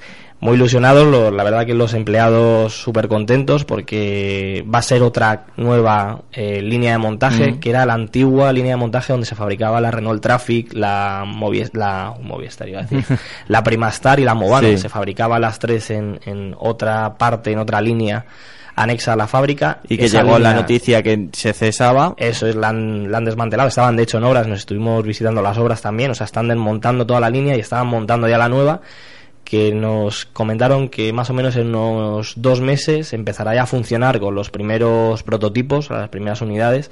Que bueno, lo que hacen es como si estuvieran fabricando el vehículo definitivo, pero con los robots Sí. eh, todavía un poco eh, funcionando y, y lanzarán prueba. los primeros prototipos que como sabéis pues bueno cuando hemos probado coches preserios o prototipos no es que el coche esté mal hecho a posta sino que incluso los propios robots eh, son los que todavía no han perfilado bien las piezas o no las han fabricado bien entonces en dos tres meses estará terminada la línea de montaje y calculamos que bueno pues empezarán a, a lanzar las primeras las primeras unidades de, de los Picard de los tres fabricantes Pues no has parado esta semana, ¿eh? Nada, no he parado. Aparte, bueno, visitaremos en, en autofácil.es, si os seguís metiendo, me visitaremos las fábricas del resto de fabricantes. En este caso era un lector el que tuvo la oportunidad de viajar, en la de SEAT, que vamos a ir a Martorell, ahí nos vamos a poder llevar a cinco lectores con todos los gastos totalmente pagados, o sea, la experiencia no hay que pagar nada, se sí. apunta, nos encargamos nosotros del transporte, en este caso ayer nuestro lector se, se fue hasta, hasta Barcelona en avión, cogió el avión en Sevilla y bueno, eh, se le invitó a comer, se le dio un regalito y bueno, por la experiencia Esto de... es increíble en los tiempos que corren, ¿eh? Pues sí, sí. A SEAT iremos, ya os digo, con varios lectores, con cinco. Iremos también a la de Volkswagen en Navarra, a la de Almusafes en de Ford, que también con varios lectores. Y bueno, la idea es que vayamos a todas las plantas de, de España donde se fabrican vehículos con, con nuestros lectores para que tenga la oportunidad de, de vivir algo único. Que ya os digo que sea único porque nosotros, por el trabajo que tenemos, sí que hemos eh, visitado alguna Mm. fábrica. Yo, por ejemplo, la de, la de Nissan no había ido nunca y bueno, pues al final el proceso burocrático y de protocolos y de pedir permisos es, es muy muy rollo y en este caso pues bueno fue una visita en la que fuimos los dos o sea no hubo ningún grupo y nos enseñaron todo al detalle o sea estuvimos todo el día ahí metidos viendo todo o sea que Pues muy interesante, ya sabéis, iniciativa de Autofácil que te la contamos también aquí a través de Auto FM. Pues muchísimas gracias, Pablo. La próxima semana más. nos vemos la próxima semana y atentos a los que habéis oído esta noticia porque en autofácil.es publicaremos eh, las bases y para que la gente se apunte para las siguientes fábricas nos vemos la semana que Pues ya lo sabéis, una- la semana que viene, lo dicho, más noticias aquí en Auto FM. Nosotros seguimos, nos vamos con Guillermo Alfonsín dentro de, bueno, a, a- a escasos minutos. Déjame descansar, eh, un minuto y medio. Venga, un minuto y medio.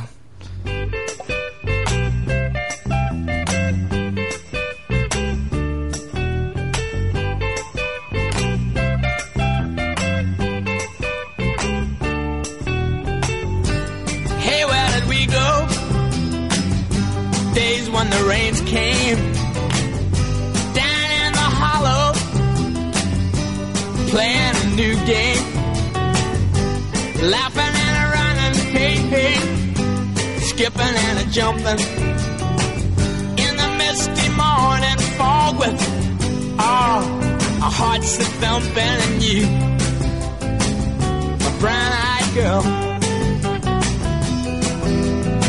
You, my brown-eyed girl. And whatever happened to Tuesday and so slow?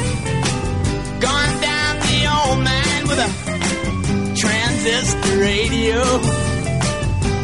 Standing in the sunlight laughing, hiding behind a rainbow's wall. Slipping and sliding all along the waterfall with you, a brown-eyed girl.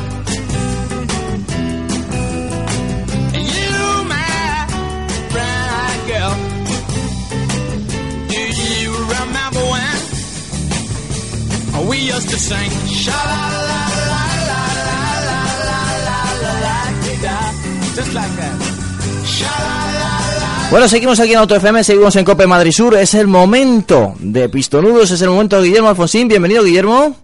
Buenas tardes ahora, que es de día. Sí, sí, todavía. Bueno, no veas tú el sol todavía que entra en el estudio y la verdad es que es totalmente distinto. Parecía que salíamos en las entre tinieblas y ahora pues parece, bueno, que todavía quedan tardes.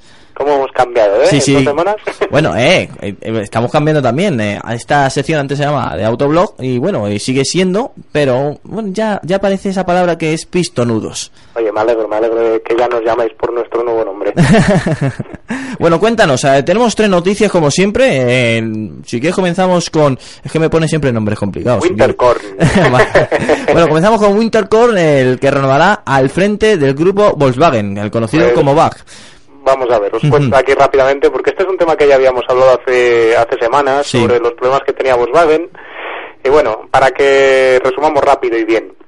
Básicamente Volkswagen tiene de este año dos desafíos, digamos. Por un lado es el mercado estadounidense, donde tenían marcado un objetivo de vender 800.000 coches al año para el año 2018 Y que no están llegando. y están a menos de la mitad y encima en, en claro declive. Tienen un problema bastante grave, necesitan allí un, un par de crossovers, un, un sub grande y son modelos que van a tardar todavía dos años en llegar al mercado. Así que ni están bien ni se espera que estén bien en, en un plazo corto de tiempo. Y por otro lado está el tema de la rentabilidad. Existe un problema grave ahora mismo en la compañía, sobre todo con la marca Volkswagen. El resto de marcas funcionan muy bien, pero la marca Volkswagen está trabajando con unos márgenes del 2,5, del 3%, incluso menos, a veces del 1 y pico. Y eso no se puede permitir una empresa del, del tamaño y la facturación que tiene, que tiene la marca Volkswagen, porque con todos los coches que vende, cuando trabajas con un margen tan recortado, si se te cruza algo, puedes darte Mm. una torta muy grande, y si no que se lo digan a General Motors, que al Pues final se fue a la quiebra, a la quiebra por algo parecido. Y aparte es que el Polo se está vendiendo muy barato, ¿eh? el Polo, el Golf, todos los coches están... Se, se inició una guerra de precios para, para ganar cuota de mercado en la crisis. Durante la crisis, es, digamos que Volkswagen maltrató a la competencia por su Mm. músculo financiero. Ellos podían vender los coches más baratos que los demás. Le comió mucho mercado a PSA, a Peugeot Citroën, que era el, el segundo fabricante europeo, todavía lo es. Y, y lo hizo a base de, de jugar con eso, de jugar con muy poco margen, pero al final cuando se ha acabado, bueno, se ha acabado, se está acabando la crisis o como Mm. lo queráis ver, pues hombre, ahora hay que empezar a, a ganar más dinero con los coches y no es tan fácil cambiar esa, esa tendencia que se había instaurado en cuanto a ha precios. ha acostumbrado, acostumbrado a, a- iba a decir al público, pero a los clientes. Sí, al final si estás acostumbrado a pagar una cosa por un coche, pues tampoco, tampoco es tan fácil poder subir ese producto de precio. Por otro lado, también han instaurado todo el tema de la plataforma nueva MQB, que todavía tardará años en amortizarse, es mucha inversión, es un programa a medio plazo, pero, pero están ahí los problemas. ¿Qué ocurre? Que Ferdinand Pieck, que algunos recordaréis que era el consejero delegado de Volkswagen, y si no os lo cuento yo, pues este señor, que era nieto de, de Ferdinand Porsche, nada menos. en su día fue el consejero delegado de Volkswagen, luego se retiró, pero no se terminó de retirar. Se quedó al frente de lo que ellos llaman el Consejo de Supervisión, que viene a ser el Consejo de Administración de la compañía. Y este hombre no tira, no mete puntadas sin hilo. Siempre que dice algo tiene algún efecto. Se cargó ya a otro consejero delegado que estuvo en la compañía cuando no le gustaban las cosas que hacía y sacó el cuchillo a principios de semana y dijo que ya no se fiaba de Martin Winterkorn. Que el, que el trabajo que estaba haciendo el consejero delegado actual de Volkswagen pues que no le, no le generaba confianza y que los problemas que tenía la compañía parecía que él no los iban a poder resolver. ¿Qué hizo Pieck? Pues decir que había que poner de presidente al, al presidente de Porsche. Ostras.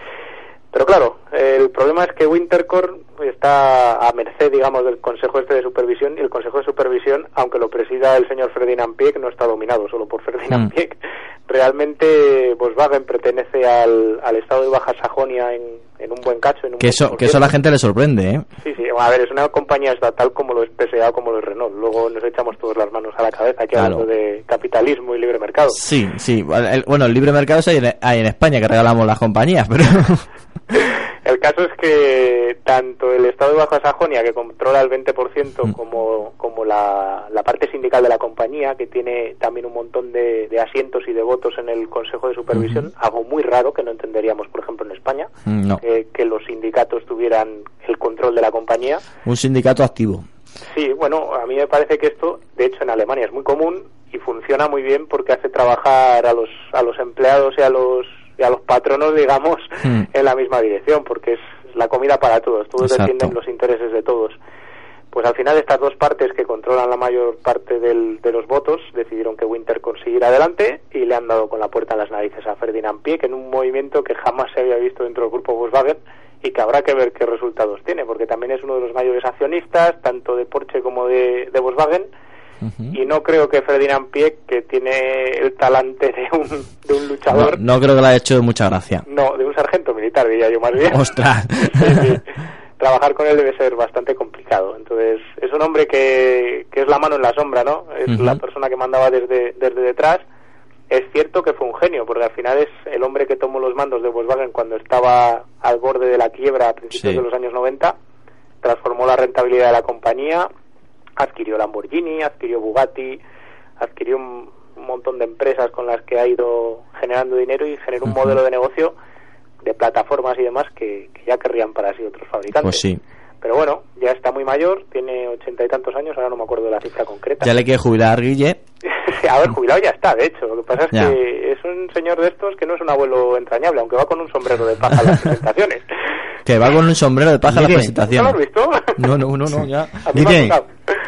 Guille. Yo te quería hacer dos observaciones. La primera, eh, respecto al golf, yo lo que vi es que en la última generación, bueno, una de las quejas que hubo con la generación anterior a la actual era que era demasiada cara de producir y dejaba muy poco margen. Y entonces en la nueva generación, una de las cosas que hicieron fue eh, abaratar los costes de producción del coche para que resultara mucho más eh, beneficiosa para las arcas en, en términos de beneficio, ¿no? De neto que dejaba el coche. Y después otra de las cosas que quería decir es que Martin, eh, bueno, Martin Winterkorn pasó previamente por SEAT y, a- y todo parece ya como algo algo muy determinado, ¿no? Pasas por SEAT presidiendo la compañía SEAT y terminas de presidente del grupo BAG, porque realmente también nos ocurrió con Piers Reader, o eh, disculpa si no suena todo lo bonito que decía, que después terminó, si no me equivoco, en BMW, fue al revés, de BMW pasó a BAG y eh, al grupo, eh, presidiendo SEAT y después saltó a la presidencia del grupo BAG entero. Entonces es curioso cómo los presidentes de SEAT terminan siendo presidentes del grupo Volkswagen, debe ser que tienen que hacer equilibrio financiero con, muy poquito dinero. Y después, eh, también el tema está de que mm, Ferdinand Pietz, del que habéis estado hablando, efectivamente, es el hombre que nunca se termina de ir del grupo Bach.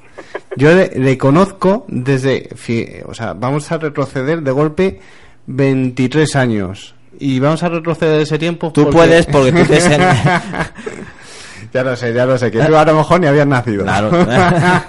Pero es curioso porque eh, yo eh, lo primero que recuerdo haber oído de Ferdinand Pietz es que cuando Seat intentaba sacar su, su Seat Toledo, eh, el primer Seat Toledo que sacaron, había unas voces que no estaban del todo claras sobre si de Seat debía asumir ese producto, si Audi realmente lo hacía mejor y más barato y demás. Y fue el hombre que permitió que Seat sacara ese modelo. Fue el que dio el visto bueno y como el hombre que todo lo puede dentro del grupo BAG dijo, vamos a dar un voto de confianza a SEAT y va a sacar el, el SEAT Toledo y, y le va a ir bien. Y después, curiosamente, ese voto de confianza que le dio la marca española, después se lo cobró debidamente porque ha sido uno de los mayores enemigos, yo creo, de, de, de SEAT dentro del grupo. Y, y es curioso como este hombre 23 años ahí en la sombra que lleva, que si entra, Mm. que si sale, que si está en el consejo de administración pero no decide, pero luego decide. Mm, Yo recuerdo que le- el intento de, gru- de compra del, eh, del grupo Bach por parte de, de Porsche fue maniobra suya para recuperar el control. O sea que este hombre realmente, mm, si alguien manda en Alemania además de Merkel, es Ferdinand Pietz. Es que si tuvieran un hijo la Merkel y el Pietz, se llamaría... Palabras Llevaría mayores. llevaría bigote. A ver, no, fuera cachondeo. Eh, este señor, para, para colocarlo un poco más en situación, quería ser el, el presidente de Porsche en su día. Lo que pasa es que su, su tío, que en su momento era el consejero delegado de Porsche, Mm.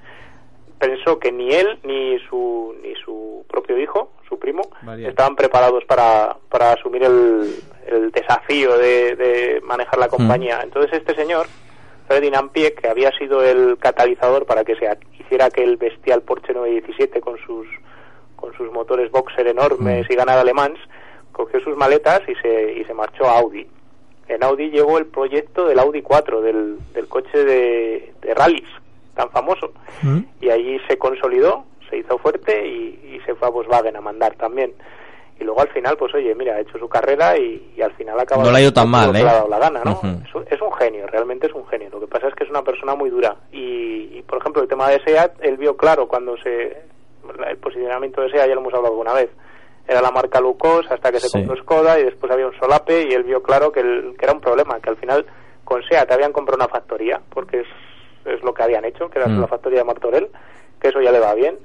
Y, y la cuestión para él no era tanto si cerrar la factoría o no, que no tenía ninguna intención de cerrarla, sino de suprimir la marca. Lo que pasa es que, bueno, él, él mira las eficiencias, él es un, es un negociador nato, mira por el interés de los accionistas, que para algo también es muy accionista, ¿no? Y a veces esas decisiones pues no nos gustan a todos, ¿no? Y hay, hay que tener en cuenta una cosa que la gente muchas veces no cae en ello. Y, y es que me acuerdo haber leído un artículo en la revista de, en la que un, un trabajador de SEAT explicaba un poco el motivo por el que SEAT seguía en el grupo BAG.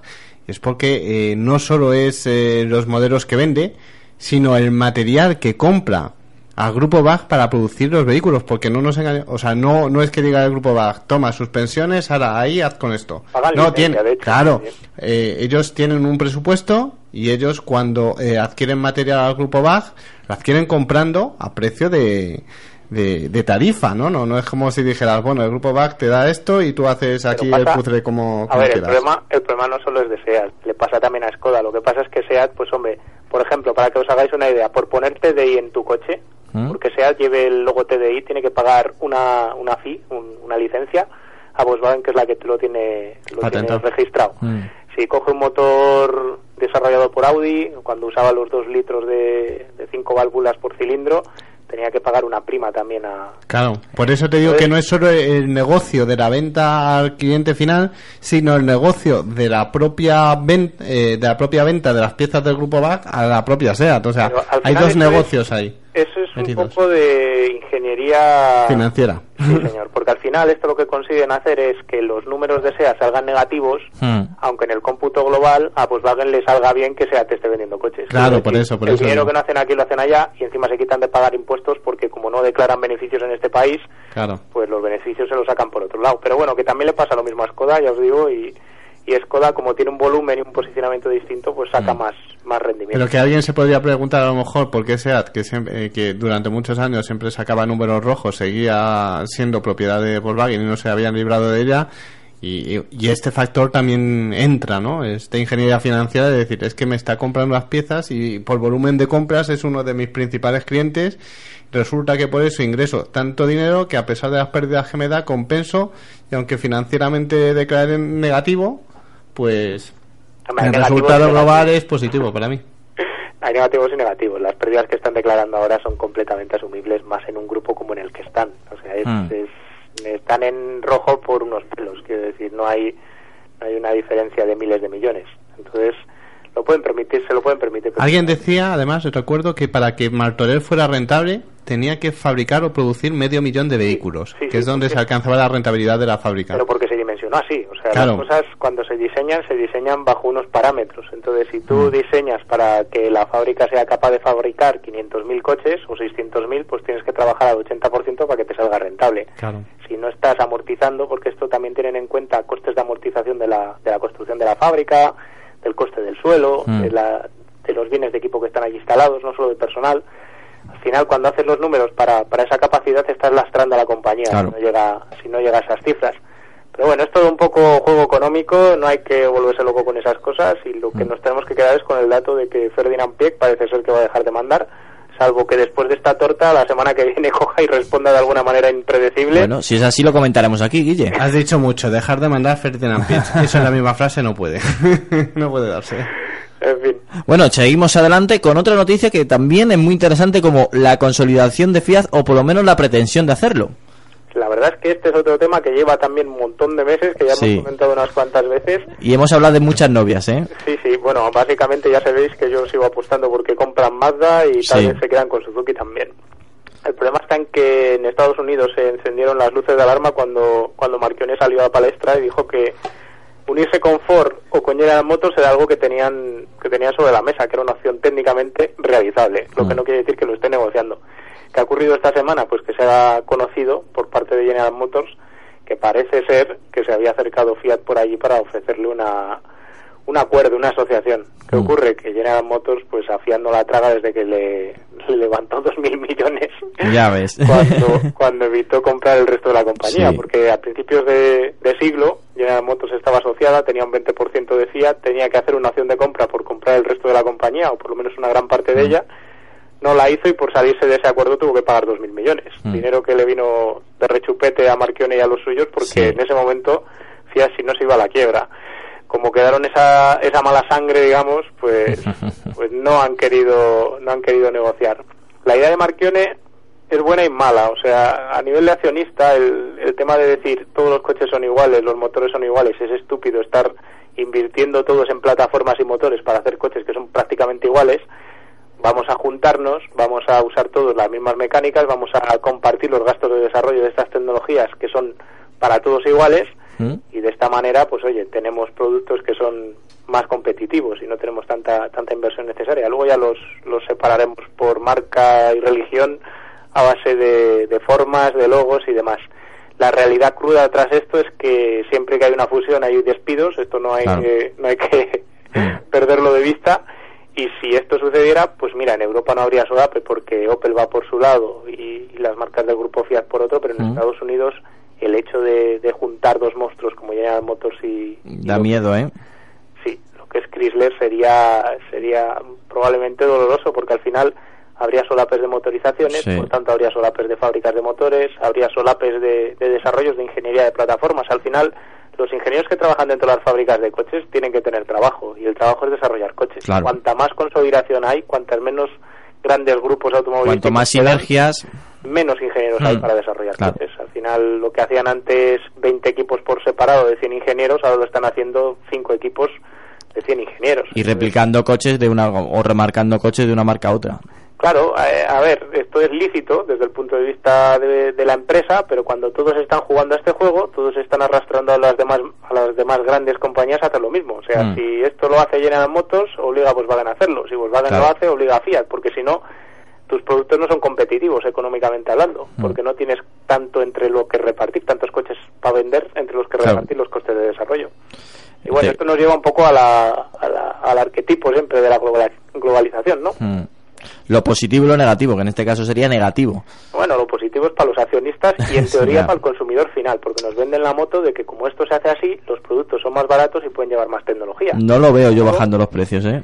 No bajan los precios, pero si comparamos la carga tecnológica que tiene un coche en el año 2015 con uno con un coche de 1996, por no ir por no irnos demasiado lejos, Mm. es radicalmente distinto. O sea, la complejidad tecnológica de un coche de hace 20 años era mucho más básica. Era un coche que arrancaba, tenía motor, tenía radio cassette de estos DIN 1 que se quitaba y se ponía, Sí. se me apuras aire acondicionado y poco más. Y ahora estamos hablando de productos que para empezar tienen unos estándares de seguridad elevadísimos, unas exigencias a nivel de emisiones que no, que no existían antes, tienen una carga tecnológica a nivel de, de controles, de ayudas, de, de conducción automatizada que va a llegar más pronto que tarde, de temas híbridos que, hay que amortizarlos por algún lado. Y los coches realmente respecto a nuestro poder adquisitivo apenas han- se han encarecido.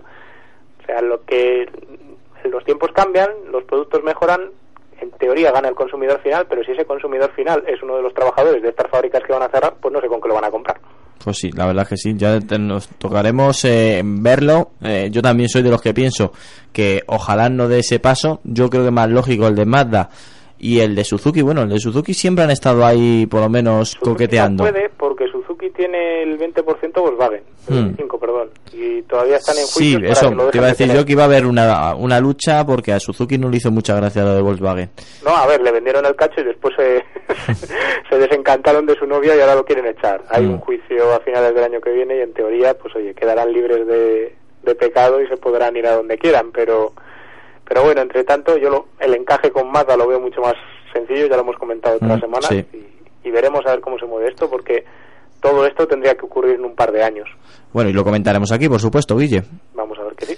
Vale, y seguimos adelante y ahora nos vamos con una de las noticias eh, de un, casi entre comillas de última hora y que más ha sorprendido. El Peugeot 308R Hybrid, un híbrido enchufable para... ¿Qué ibas a decir? Hybrid. Hybrid. What a pronunciation. Bueno, joder, de verdad es que va por mí, ¿eh? Ya está, también está aquí Alejandro que va a decir que... Pronunciation, pronunciation. bueno, bueno, se- seguimos adelante. Vale, pues eso, eh, un híbrido enchufable para soñar. Ya me habéis roto la ilusión. Pues mira, Peugeot ya había presentado un 308R con el que nos ha no- nos, nos hizo la boca agua, pero Mm. realmente no lo ha llegado a comercializar todavía. Y ahora lo que ha hecho es rizar el ricio un poquito más para, para contentar a sus propietarios chinos, a Dongfeng, a la compañía que tiene el 15% de, la- de, de PSA. Sí, y, y- y que la ha salvado, entre comillas. y lo que ha hecho es crear un, un 308R híbrido, que lo que hace es coger el motor ya conocido, el 1.6 THP, y meterle un motor eléctrico en el eje trasero. Al final son 500 caballos, 730 newton metro de par, es capaz de hacer el kilómetro con salida para en 22 segundos, que para colocarlo en situación lo hace prácticamente tan rápido como un 911 carrera GTS, ya estamos hablando bien, ¿eh? Sí, sí. El 0 a 100 cae en 4 segundos, Son palabras mayores esto, ¿eh? Sí, la verdad es que es una propuesta muy interesante, pero como siempre, siempre hay un pero, ¿no? A ver, Seguimos sin ver que este coche se, se vaya a producir. La verdad yo es que creo que se va a quedar en el mismo sitio que el... el R normal. No, no, no solamente del R normal, sino de la, del, del invento ese del aire y el y también híbrido que nos vendieron hace un año y El medio. invento del aire tiene otro otro problema. Lo quieren desarrollar, pero no lo pueden desarrollar porque no tienen un partner tecnológico. Necesitan necesitan que el partner tecnológico que con el que lo desarrollaron, que fue Bosch, encuentre Sí. otro cliente interesado en comprar esa tecnología. Se habló de que Jaguar Land Rover lo estaba lo estaba mirando para comprarla, pero de momento no ha comprado nada. El desarrollo de esa tecnología costaba 500 millones de euros, dijo el presidente de PSA, y es un coste que no se pueden que no se pueden permitir. Así que siguen con sus historias de híbridos de batería, que me parece sensato y, y lógico. Es una pena que la tecnología del aire comprimido no se no se explore más. Pero oye, si no tienen dinero para invertir en eso, Claro. me parece me parece sensato que se dediquen a invertir en los productos que tocan. Lo del 308R, la verdad es que es un coche que, tal cual está el segmento C, yo creo que cabe. Creo que es un buen coche halo, no demasiado caro de, de lanzar al mercado por parte de Peugeot. A fin de cuentas ya tenía el, el motor desarrollado, Sí. lo tiene presentado en el RCZR. O sea que me gustaría ver el R. Este híbrido, pues al final es un, un canto al viento de todo lo que se puede hacer. Y hombre, el coche está bien chulo. Podéis ver las fotos en, en pistonudos que están por ahí. Tiene buena pinta de esto del bicolor y, y todas estas Sí, la verdad, Recordar le- la Ese toque le está dando le, le está dando bien y lo está dando bien también Peugeot. es un toque gamberro que ya le Sí. echábamos de menos a la compañía. Además le han puesto los butacones del RCZR, el interior ahí muy trabajado, muy a la, a la francesa. Mm. Y oye, a ver si haciendo ruido y, y gritando nos escuchan y si no, por lo menos ya que lo presentan en el Salón de Shanghái, a ver si los chinos interesan y sacan adelante el Oye, proyecto. quién que a ser sabe, que no. quién sabe. Bueno, quién sabe. Yo nunca digo que no en la industria automovilística. Bueno, y para rematar, háblanos de pistonudos. No hay mucho que decir. Hemos arrancado la semana pasada, ya sabéis. Bueno, sí, la semana pasada, exactamente, hace una semana. Sí, sí. Y bueno el arranque bien con mucha con mucho apoyo de la gente de los lectores con muchos recuerdos también para ti Antonio ya lo sabes Ya, ya lo sé, lo sé. y poco a poco hay que hacer camino esto es una maratón no es un sprint ya lo sabéis todos Bueno, poquito a poquito y, y al final, eh, como bien dices, es una maratón y, y hay que aguantar. pues ahí hay que aguantar el tirón Bueno, la próxima semana más y mejor. Espero a ver qué tenemos por ahí para comentar que habrá muchas novedades que veremos en el salón de, de Shanghái que todavía quedan por descubrir Estoy seguro que sí. Pues ya sabéis, toda la información en pistonudos.com. Un- un abrazo, un Guille. Hasta luego. Adiós. 89.7 FM, Cope Madrid Sur.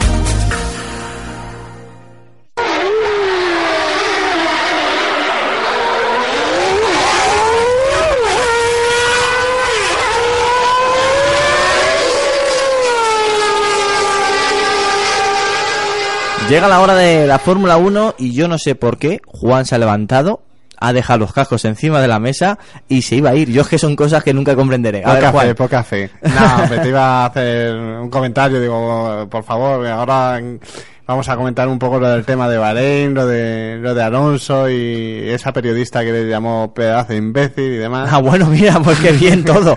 Yo pensaba que ibas a hablar de Lauda, que también le tiene mucho cariño. Ah, Lauda, buah, Lauda es un especialista en abrir la boca y decir lo que piensa y lo contrario en menos de 24 horas de diferencia. Bueno, ha salido el rey defendiéndole, ¿eh? Sí, no, bueno, es, eh, todo esto es teatrillo. eh, cuando saquemos la revista tenemos además un artículo hablando de ello, cuando saquemos la de la revista, el segundo número de Muy Fácil. Muy fan de la Fórmula Sí. 1, tenemos un artículo hablando de del circo, del teatrillo, que es todo esto, y al final es que no dejan de ser palabras que se lleva el viento. Tienes que animar a, a Alejandro, que está últimamente de capa caída en la Fórmula 1, no sé por qué. Nada, no, no se tiene por qué preocupar. Todo Es esto que es He perdido un poco el interés últimamente. Es pretemporada, Alejandro. Estamos en pretemporada, lo único. Pretemporada- ni pretemporada ni nada. Pretemporada para Alonso, porque para, Claro, el, resto, no, no, para el resto de los por- equipos ya por- está bien. Por ello lo decía.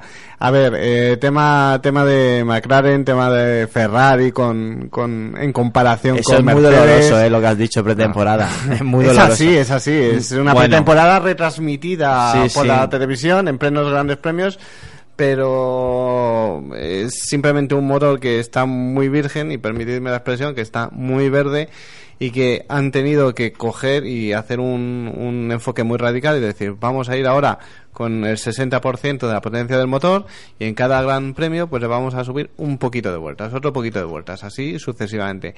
Lo que lo que se dice que esto es todo como hasta que no se no se llega el no llega el momento no podemos darlo por, por seguro lo que se dice es que eh, McLaren eh, podrá optar a rendir con el motor al 100% en el Gran Premio de España. Eh, si estamos hablando de que ahora dicen que está por un 70% de su potencia, me parece un paso muy radical. Pero sí es cierto que normalmente los equipos trabajan eh, siempre de cara a Barcelona, eh, donde presentan las mayores novedades desde que el coche se presenta a los medios en pretemporada hasta que llega a Barcelona. Hay un proceso de desarrollo muy importante y normalmente puede ser una diferencia de entre tres décimas y medio segundo si la cosa ha ido muy bien. Eh, la cuestión es que nadie se queda parado. Lógicamente, tú mejoras, pero el resto también mejoran. Aquí no, no vale esto de voy a mejorar medio segundo y enseguida esté en la pole, ¿no? Hombre, otro que hay que va mejorar más que los demás. Claro, menos. claro. O por lo menos al mismo nivel. la- mm, donde hay un poco de, de motivo a la esperanza, ahí para darle un poco de moral a Alejandro, es que eh, si bien el resto de equipos pueden estar en esas mejoras de tres décimas, medio segundo, en el caso de que hayan ido muy bien esos nuevos rediseños, esos nuevos, esas nuevas mejoras aerodinámicas y demás, en el caso de McLaren eh, no es solo aerodinámico lo que tiene por delante, es un tema de motor, un tema de motor bastante importante porque están al 70% de su potencia. ¿Qué sucede? Que en caso de que realmente estuvieran esos 100, entre 80 y 100 caballos por debajo de, la competencia que se dicen que están, y en, y en Barcelona, en, en Montmeló, pudiéramos ver esos 80 caballos liberados, que ya me parece mucho, Ah, pero 10, bueno. 10 no, pero 80 sí, ¿no? O sea, no, van 10, subiendo- 10 no son muchos, como has dicho antes con lo de Porsche, y ahora 80 sí son muchos. Hombre, 80 son 80. Estamos hablando de otra cosa. Eh, lo cierto es que esos 80 caballos, en caso de que fueran realmente, re- eh, se re- recuperaran en Barcelona y llegaran nuevas piezas, porque están trabajando también en la parte aerodinámica, eh, sí que podríamos ver al McLaren no solo pasar de la Q2, sino quién sabe si pasará a la Q3. Ellos lo que intentan hacer en estos momentos es eh, hacer un cambio radical en Barcelona, tanto a nivel de setup, de motor, de aerodinámica. Incluso se habla de que han- eh, tienen algún tipo de acuerdo ya alcanzado con algún sponsor importante que supondría cambio de colores. No sabemos en qué dirección, pero y supondría rojo. cambio de colores. Y todo el mundo me dice lo mismo.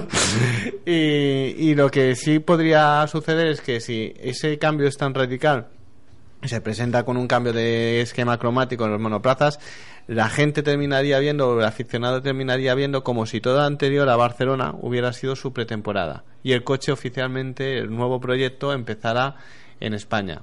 Mm, Unas carreras Bueno, más al- tarde, algo es algo. Pero sí, eh, podría ser eh, perfectamente factible. Ahora en Bahrein, que se han disputado los libres 1 y los libres 2, ya hemos visto un primer paso, entre comillas, esto siempre hay que tomarlo porque los libres son pruebas, eh, de que hemos visto al McLaren en séptima posición en los libres 1 y en doceava posición ya un poco más en tierra media en los libres 2.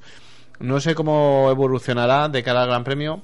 No han tocado mucho porque han sido cuatro días entre Gran Premio y Gran Premio, con lo cual ahí no, no va a haber mucho. Más será una cuestión de setup, seguramente, de que hayan conocido un poco más el motor y deci- decidan apretar otro O que en este circuito vaya algo, vaya algo Por mejor por el propio circuito. Por el propio circuito, que Sí. también sucede mucho. Pero, pero ya si dan el- ese paso de la Q2 y, en Barcelona mm, pueden estar regularmente entre mm, los 10 primeros, se pueden plantar en la Q3, por así decirlo, ya sería un paso importante, muy serio, porque la segunda gran mejora llega normalmente tras el verano, tras Spa. Entonces, eh, McLaren y Honda se tomaron el proyecto como vamos a hacer un cambio muy radical, porque si queremos superar a Mercedes, si seguimos haciendo lo mismo que el resto, siempre vamos a ir por detrás. Entonces, y la posibilidad de que después del verano puedan estar luchando por las cinco primeras posiciones sería bastante factible si en Barcelona dan ese primer paso y se instalan en la Q3. Eh, veremos cómo se desarrolla este primer Gran Premio, pero bueno, este Gran Premio de Bahrein, pero lo normal es no esperar aquí tampoco mucho. De hecho, Fernando ha salido diciendo que, que no se espere mucho, que son cuatro días los que han transcurrido, que es más un tema de adaptación a lo mejor, de Hmm. ver un poquito más de potencia, pero lo serio, lo, lo importante va a llegar en, en Barcelona. Y eso sí, Ferrari y Mercedes siguen en su, en su lucha particular. Eh, yo no sé hasta qué punto esto ya es un poco de paripeo realidad, porque realmente en los libres han estado a medio segundo, cuatro décimas, medio segundo. Hace no tanto era segundo, segundo y medio. Sí. Mm, también es cierto que Mercedes siempre, incluso cuando era Brown, se escondía en los libres. Sí, luego en la llegaba la clasificación, clasificación la carrera, apretaba, sí, ¿no? sí. Vamos a ver hasta dónde evoluciona. Lo que sí es cierto es que aunque sea medio segundo más lento Ferrari, si continúa así durante todo el año, lo que decía Alonso es plenamente cierto. De poco me sirve eh, quedarme en Ferrari si voy a ser segundo otro año. Yo lo que quería es hacer pores y ganar el campeonato. Entonces, cuando ponen todo esto en entredicho, cuando incluso la, la periodista de la Sky eh, eh, llamó pedazo de imbécil a Alonso y le ha valido apartarle de la sección de noticias de la Sky en la que trabajaba. Eh, hay que poner un poco todo en, en- en perspectiva, ¿no? Ferrari ha mejorado mucho, pero también es cierto que el resto han pegado un paso atrás. Red Bull no está a su nivel, porque Renault no está a su nivel, porque Adrian Newey está también más centrado en diseñar barcos para Copa América que para hacer el monoplaza de Fórmula 1. Vettel, que era la referencia del equipo, y era un equipo casi construido en torno a Vettel, se ha ido. Mm, esto es como todo, Mm, sí ha mejorado, pero también otros han retrocedido y de ahí un poco que el salto sea doble. Vamos a ver hasta dónde llega esta supuesta cercanía de Ferrari, si no es artificial, si no es creada, incluso por, por la propia Mercedes, para que no les cambien las reglas muy radicalmente, porque hasta, hasta hace nada se estaba planteando volver a los motores V8 y dejarse toda esta inversión que ha supuesto un pastizal para las marcas en, en, un, en un segundo plano y desperdiciar todo el dinero invertido. Entonces yo me imagino que Mercedes también ha dicho, bueno, vamos a hacer un poco el chicle, dejamos que se acerquen, que esto parezca una cosita, seguimos ganando carreras y cuando ya estemos suficientemente distanciados, volvemos a apretar si hace falta. Pero yo no me termino de fiar que nadie recupera tanto tiempo en tan poco tiempo mm, y, y no, no, no es muy natural en Fórmula 1, ¿no? Es un poco, la, la afición está un poco extrañada. Y, y bueno, no sé cómo lo verás tú, pero yo te quería dar moral. O sea, Sí, lo que pasa es que- es un poco para darte moral y, oye, puedes creer. A ver, también es el principio de la temporada y falta todavía emoción, yo creo. Claro. O sea, falta ver dónde está cada uno más o menos y ver que, cómo va evolucionando. La gente pero... también está un poco hastiada del año pasado. Claro. Porque el año pasado fue un dominio tan brutal que un segundo año de dominio tan brutal hubiera puesto en peligro muchas cosas, tanto la propia Fórmula 1 como la normativa de ca- cara al año que viene. Hubiera puesto en, a, la disciplina en una situación muy incómoda. Entonces, mm, yo creo que a, a Mercedes incluso le interesa que Ferrari esté cerca, porque no es lo mismo ganar un campeonato como lo ganaron el año pasado, que ganar un campeonato luchando contra Ferrari. Claro. Y es más, por si no, no fuera esto suficiente motivación, no sé si habrás visto en las carreras que últimamente les ofrecía mucha menos retransmisión televisiva a los Mercedes en A los carrera. primeros, sí. ¿Verdad? Que parecía como, Dios mío, si Mercedes está en las primeras posiciones y todavía no lo hemos visto. Mm, Bernie Eccleston también sabe llevar su negocio. Entonces, cuando no le sopla el viento a favor y no se hace lo que él quiere, pues una de las cosas con las que tiene para presionar es que no quieres hacer lo que yo digo. Pues la no, sale- retransmisión no sales en la tele. no sales claro. en la tele. De todas formas, debe- en la tele tiene que salir lo, todo en principio, pero lo emocionante. Quiero decir, Claro. si hay lucha atrás, pues También, aunque vayas no, primero, que también tienes que salir, pero la lucha está... Pero, ta- también va por el tema, no sé si has visto, eh, en Marusia, ¿cuánto tiempo? O sea, normalmente un equipo pequeño no sale mucho en televisión, Mm. salvo cuando les doblan, ¿no? Pero es que ni siquiera salieron los doblajes, o sea, ha sido... ¿Por qué? Porque Creston está muy disgustado con lo que hicieron en Australia, de que no llevaron eh, el coche en condiciones para competir. Él, cree además que lo hicieron a posta, que dijo una frase muy muy de Eccleston, ¿no? Dijo, aunque hubieran estado varios tipos con unas ametralladoras apuntándoles a su cabeza, ese coche nunca hubiera corrido en Australia.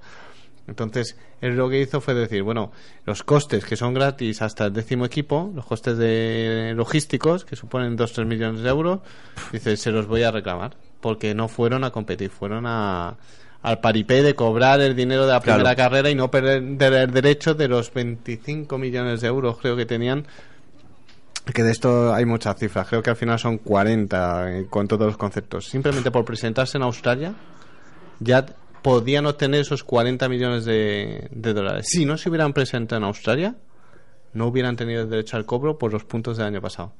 Con lo cual, él anda muy mosqueado también con Marusia, o bueno, con Manor ahora, y eh, pues esto de decir, aprieto la tecla de la retransmisión, retransmisión televisiva y no sabes ni siquiera cuando te doblan. Pero es que eso ya no es el equipo, sino también la publicidad. Claro, claro, pero es que al equipo le perjudica mucho porque los patrocinadores, los pocos que todavía le pagan por aparecer. Por eso, por eso. Y, y para eso les traer nuevos también. patrocinadores, tú necesitas aparecer. Claro. Entonces, Necesitas que se vea el coche, aunque gane, ganes o pierdas, se hizo, pero... se hizo el año pasado a Force India también, cuando estaban ahí en un tejemaneje, en un, eh, tuvieron un encontronazo y le cortó, la re- por así decirlo, la presencia televisiva y no se vio a Force India en todo el Gran Premio. Y entonces Villa y María pues rectificó la postura que tenía con, con Eccleston en ese momento. Es que parecen niños pequeños a Sí, veces. sí, a o sea, parece, pues ahora yo me enfado y Pero no por sales eso- de la Por tele. eso todo, eh, a la Fórmula 1 se le llama el gran circo, ¿no? Porque es todo como una especie de, de un tema como muy serio, ¿no? De alta tecnología, pero después a la hora de la verdad, eh, ¿qué, qué es lo que mantiene muchas veces viva la disciplina? Las noticias que se van produciendo entre semanas, Sean buenas o lo malas. que dice uno, la- el improperio que dice el otro, etcétera. Pues eh, lo de la periodista italiana, eh, pues le ha venido que ni pintado a Eccleston para mantener un poco el interés el interés durante la semana Es que parece, parece que tienen que pasar cosas para que sea interesante. Es más, cuando... es, es, yo creo el primer año en la que no se habla de los derechos humanos en Bahrein, que normalmente todos los años Sí, sí, sí. se despreocupaba Bueno, todo el espérate. mundo, llegaba el Gran Premio y de repente todo el mundo estaba muy preocupado por los derechos. eh, al final todo esto ha tapado eso. O sea, Mm. no has visto durante la semana anterior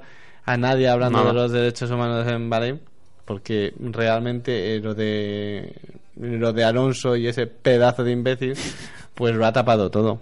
Entonces, al final son la Fórmula 1 es un poco este negocio en el que lo importante eh, pasa un poco en segundo plano cuando hay algo menos trascendente pero más más espectacular que, que llame la atención, ¿no? Entonces, pero bueno, es, es una temporada que seguramente y iremos viendo cómo la lucha entre, entre Mercedes y Ferrari se va dando. A mí me preocupa más que no haya una lucha entre los dos pilotos de Mercedes, que actualmente Rosberg está como un poco en fuera de juego. No sé cómo lo ves tú. Sí, sí, totalmente. A- Está que- como retirado, como, ¿Verdad? Como, sí, con como si no falta de existiera. ambición. sí, como- sí. Dice, bueno, pero es que el año pasado le estuvo apretando las tuercas a Hamilton. Estuvo a puntito. A puntito. Y hasta la última carrera llegaron, o sea. Eh, yo Está creo como que- más desmotivado. Claro, Igual en eh, el equipo ya no le quieren tanto como antes, no sé. Sí, pero mm, no sé yo hasta qué punto, porque si bien es cierto que están ahora en la negociación de la renovación del contrato de Hamilton y todavía no ha firmado, eh, tú también tienes que, como equipo, poder ofrecer algo para presionar, igual que ha ofrecido esto de las negociaciones con Ferrari, que supuestamente pues están ahí. A, a ver, eh, Ferrari además no ha firmado todavía a Raikkonen, le ha dicho que esperan a ver su rendimiento este año, están todos jugando una especie de, de juego a ver quién firma a quién, quién no, quién utiliza eh, los rumores para presionar en la renovación o en conseguir el contrato, un contrato más ventajoso. Y, y el caso es que, mm, que Rosberg y Mercedes serían los primeros interesados en, en plantar batalla real a Hamilton.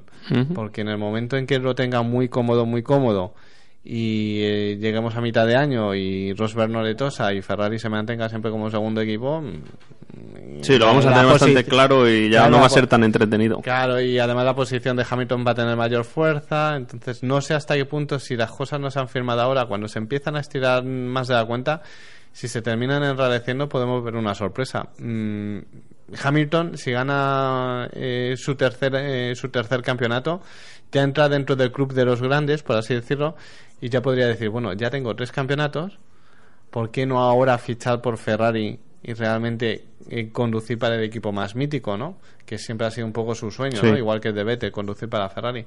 Se podría dar, yo no lo vería muy alejado, teniendo en cuenta que han modificado ya el motor, que era el gran gastre que tenía Ferrari la temporada pasada. Y hombre, mm, mientras eh, puedas competir entre los cuatro primeros lugares con un Ferrari, yo creo que... Sí, luego Hamilton yo creo que es suficientemente bueno como para exprimirlo un poco más. Claro, claro. No más que otros, sino más. Pero, más pero de lo que sí, puede el coche. es, por talento natural, yo creo que los dos grandes talentos que hay en la Fórmula 1, ahora como talento puro y duro, son Hamilton y Alonso. Y es muy posible que un coche que, como el Mercedes, que llega, eh, perdón, como el Ferrari, que está ahora a lo mejor a 4 o 5 décimas de, de Mercedes, en manos de otro piloto, un Hamilton un Alonso, pudiera tener un par de décimas menos y ya entras en, en otra dinámica, ¿no? Sí, en otra sí. batalla. Yo no sé si Hamilton se lo está planteando en estos términos. El hecho de que no haya firmado hasta ahora y que se haya alargado tanto, creo que sí, porque además hace unas dos semanas decían que estaba prácticamente hecho y vuelve a estar en, en la misma situación que hace pero dos es que imagínate, gana este año, imagínate.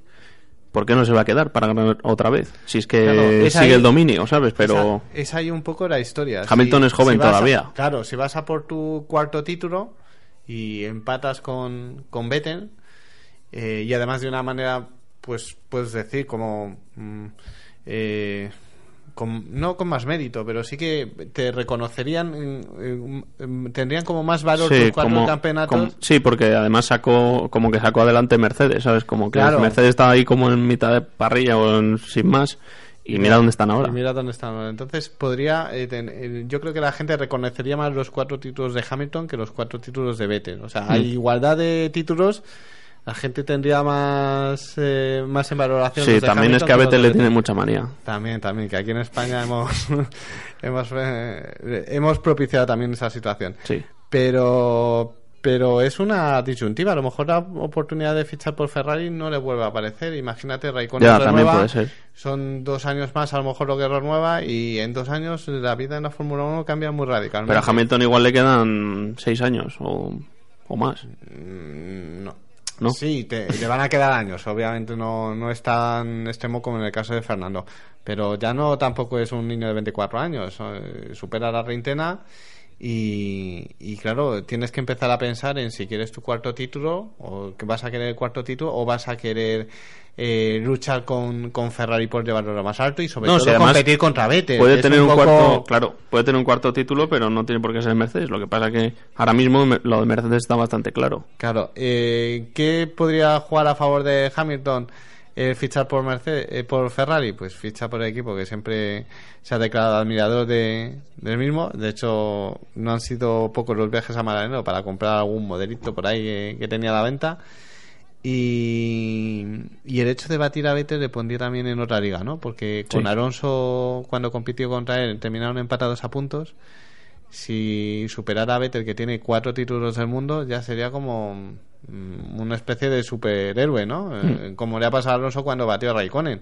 Decían, no, es que Massa no, no era piloto para, para Alonso. Bueno, llegó Raikkonen, le pegó una paliza y entonces su valoración se, se disparó. Claro.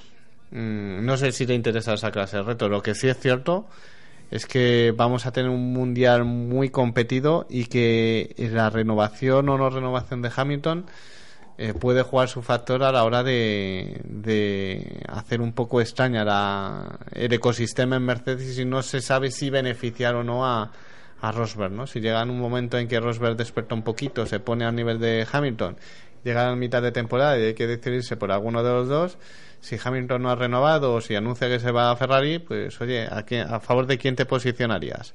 Del piloto que se queda. Claro, eso sí. Así que va a ser interesante y, y veremos eh, veremos lo que da de sí la temporada. Lo que sí es cierto es que Bahrein vamos a tener una carrera muy bonita.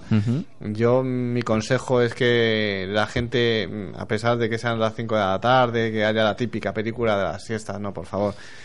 No caigáis en 1. eso. No caigáis en eso, por favor. ver la Fórmula 1, que la carrera de Bahrein tiene, tiene carreras muy espectaculares. De la Rosa en 2005 demostró lo que se puede hacer a base de coraje, esas pedazos adelantadas que se pegaban en las rectas, aunque después se salía acto seguido en la siguiente curva, Sí, sí, pero volvía a recuperarse claro, y volvía a adelantar. Y son carreras realmente espectaculares. Bueno, pues yo creo que habéis hecho un repaso bastante bueno, y aparte que nos teníais un poco de escaso de Fórmula 1 aquí en Auto FM. Juan, Ya lo hemos- comentamos, ¿eh? Ya hemos dado doble ración a los Ahí oyentes. está. ¿eh? Lo bueno, pues en momento de Fórmula 1 aquí en Auto FM terminamos. Eh, muchas gracias por aguantarnos estos minutos tan intensos de motor, de gasolina. Y por supuesto, como siempre te decimos, abróchate el cinturón que la próxima semana te queremos aquí a partir de las 7 y 10 de la tarde en Cope Madrid Sur en 89.7 de la FM. Ser buenos y disfrutar de la semana.